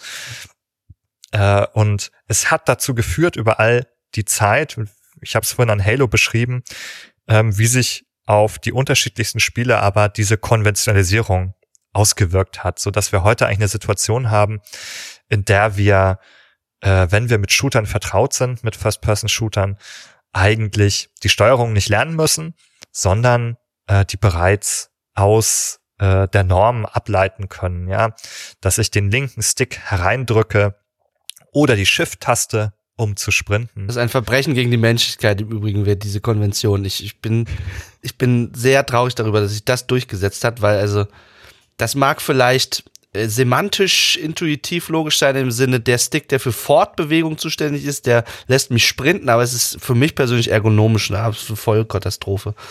Also insbesondere wenn wir es Hold to Sprint haben, also den gleichzeitig ja, reinzudrücken und dann noch, sich noch fortzubewegen, also absolut. Das ist natürlich auch dumme Konvention. Ein Aspekt, da können wir nochmal auf unsere Accessibility Folge mit Melly zusammen hinweisen. Immer sehr wichtig, dass solche Tastenbelegungen A geändert werden können und dass B solche Aspekte wie Tasten halten äh, auch äh, geändert werden können, dass es nicht notwendig ist, Tasten länger zu halten, weil das auch einfach für einige Menschen sehr, sehr anstrengend oder unmöglich sein kann, längerfristig eine Taste zu halten. Allein aus diesem Grund äh, sollte das einfach ähm, nicht möglich sein. Ich finde aber sonst die Konventionalisierung gut. Ja, das ist äh, eigentlich eine Hilfestellung. Es darf natürlich nicht dazu entschuldigen, dann gar nichts mehr zu erklären. Man muss natürlich trotzdem neuen SpielerInnen das Spiel immer noch gut nahebringen und darf dann deshalb nicht davon ausgehen, dass jetzt wirklich alle das schon kennen. Also ich finde, diese, der, der linke Stick zum Sprinten ist schon Ausdruck äh, eines Problems, nämlich äh, schlechten Game Designs in dem Sinne, das ist ja so eine Art Verlegenheitslösung, weil wir zu viele Eingaben haben und zu wenig Tasten auf dem Controller. Und da kann es jetzt bei klugen und effizienten ökonomischen Design nicht die Lösung sein, mehr Tasten auf den Controller zu packen, sondern muss ich das Spiel anders designen, dass ich keine Verlegenheitslösungen brauche für meine Steuereingaben, äh, sondern dass ich die Eingaben einfach mit weniger Tasten ausführen kann. Ja, und dann müssen entsprechend, wenn es die Lösung noch nicht gibt, dann müssen die erfunden werden. Vor dem Problem haben sich auch andere schon gesehen. Wenn wir an N64 zurückdenken, an Zelda Ocarina of Time, was so ein Multifunktions-Aktionsbutton äh, eingeführt hatte und so ähnliche Sachen. Also Konventionalisierung, Bennys meint gut. Ich sage, in dem Fall äh, führt es zu einer Verfestigung, Versteinerung von eigentlich schlechtem Game Design. Es kommt, kommt immer drauf an, natürlich, um noch ein letztes Konzept reinzubringen. Wir haben ja den Cognitive Float, also quasi die kognitive Belastung, die wir beim Spielen haben. Die kann verschiedene Ausprägungen haben. Manche sind, also eine ist zum Beispiel durch das Spiel selber bestimmt, also durch das, was ich im Spiel tue, durch das, was quasi so ein ähm, so eine Grundherausforderung ist von einer Aufgabe, die ich zu erfüllen habe. Und es gibt aber eben auch so einen so eine Art von cognitive load, bei der man sagt, die hat eigentlich nichts mit dem eigentlichen, mit der eigentlichen Aufgabe und Herausforderung zu tun, die durch die Aufgabe selber gestellt ist, sondern die kommt zustande, weil irgendwas nicht so gut gelöst ist. Und da hast du natürlich recht. Da haben wir den Fall dann, dass wir sagen müssen, okay, wir produzieren hier vielleicht auch einen Load, der überflüssig ist, den man mit besserem Design anders, mm, also bestenfalls runterbrechen kann. Und gleichzeitig hilft natürlich eine Konventionalisierung, dabei, den Cognitive Load grundsätzlich zu reduzieren. Also ich erinnere mich an die 90er zurück, bei denen jedes Spiel geführt anders gesteuert wurde, was die Fortbewegung angeht und so weiter und man quasi immer für jedes Spiel das wieder neu lernen musste und da dann eine ganze Weile erstmal aufwenden musste, quasi auch an kognitiven Ressourcen, Moment, mit welcher Taste steuere ich jetzt nochmal was, weil auch damals Tastenbelegung oft überhaupt nicht änderbar war, sondern irgendwie ja, irgendwie hat sich irgendjemand was dabei gedacht und dann musste man das eben für dieses Spiel so lernen. Und da haben wir quasi dann zusätzlichen, zusätzliche kognitive Belastung, die einen ganz schön viel raubt. Und wenn man die reduzieren kann durch so eine Konventionalisierung, ist es schon auch gut. Aber wie du richtig sagst, wenn wir, wenn wir das blöd konventionalisiert haben, dann müsste es natürlich darum gehen, das zu verändern, um eben genau diesen zusätzlichen Cognitive Load, der durch sowas zustande kommt, zu reduzieren, weil den wollen wir ja nicht drin haben. Ja, ist ein Innovationshindernis für mich, sage ich jetzt so ganz cocky. Mhm.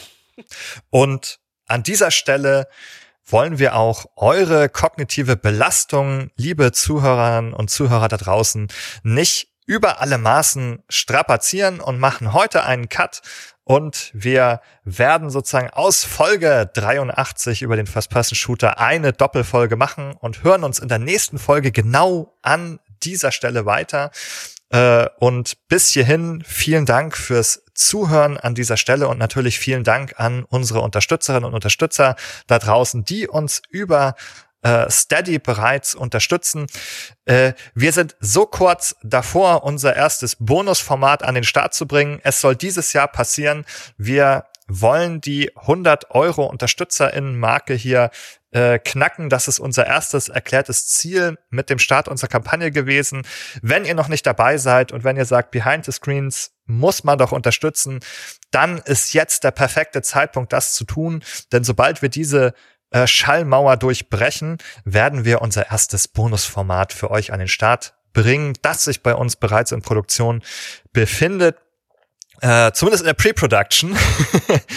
und äh, wenn ihr jetzt der Tropfen sein wollt, der dieses Fass endlich zum Überlaufen bringt, dann geht doch auf steady.com und äh, auf unsere Behind-the-Screens-Seite dort und schließt ein kleines Abo für uns ab.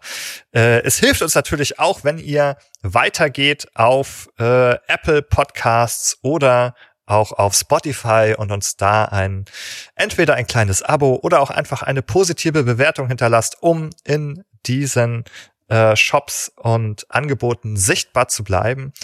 Und wenn ihr jetzt sozusagen sagt, was, wir haben noch gar nicht alles über Shooter gehört, wisst ihr, in der nächsten Folge geht es weiter. Und zwar geht es weiter mit angrenzenden und ähnlichen Genres. Wir werden unsere Grenzfälle diskutieren. Welche Spiele sollen eigentlich noch Shooter sein oder auch nicht?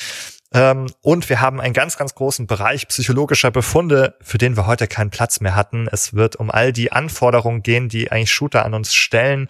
Was muss der Mensch eigentlich alles können, um gut in Shootern zu sein? Und was können Shooter in uns wiederum schulen? Und stimmt es, dass hier die Videospiele uns besser machen können, dass wir hier etwas lernen können? All das und noch vieles mehr hört ihr in Teil 2 zu First-Person-Shootern. In diesem Sinne, bis zum nächsten Mal und tschüss. Tschüss. Tschö,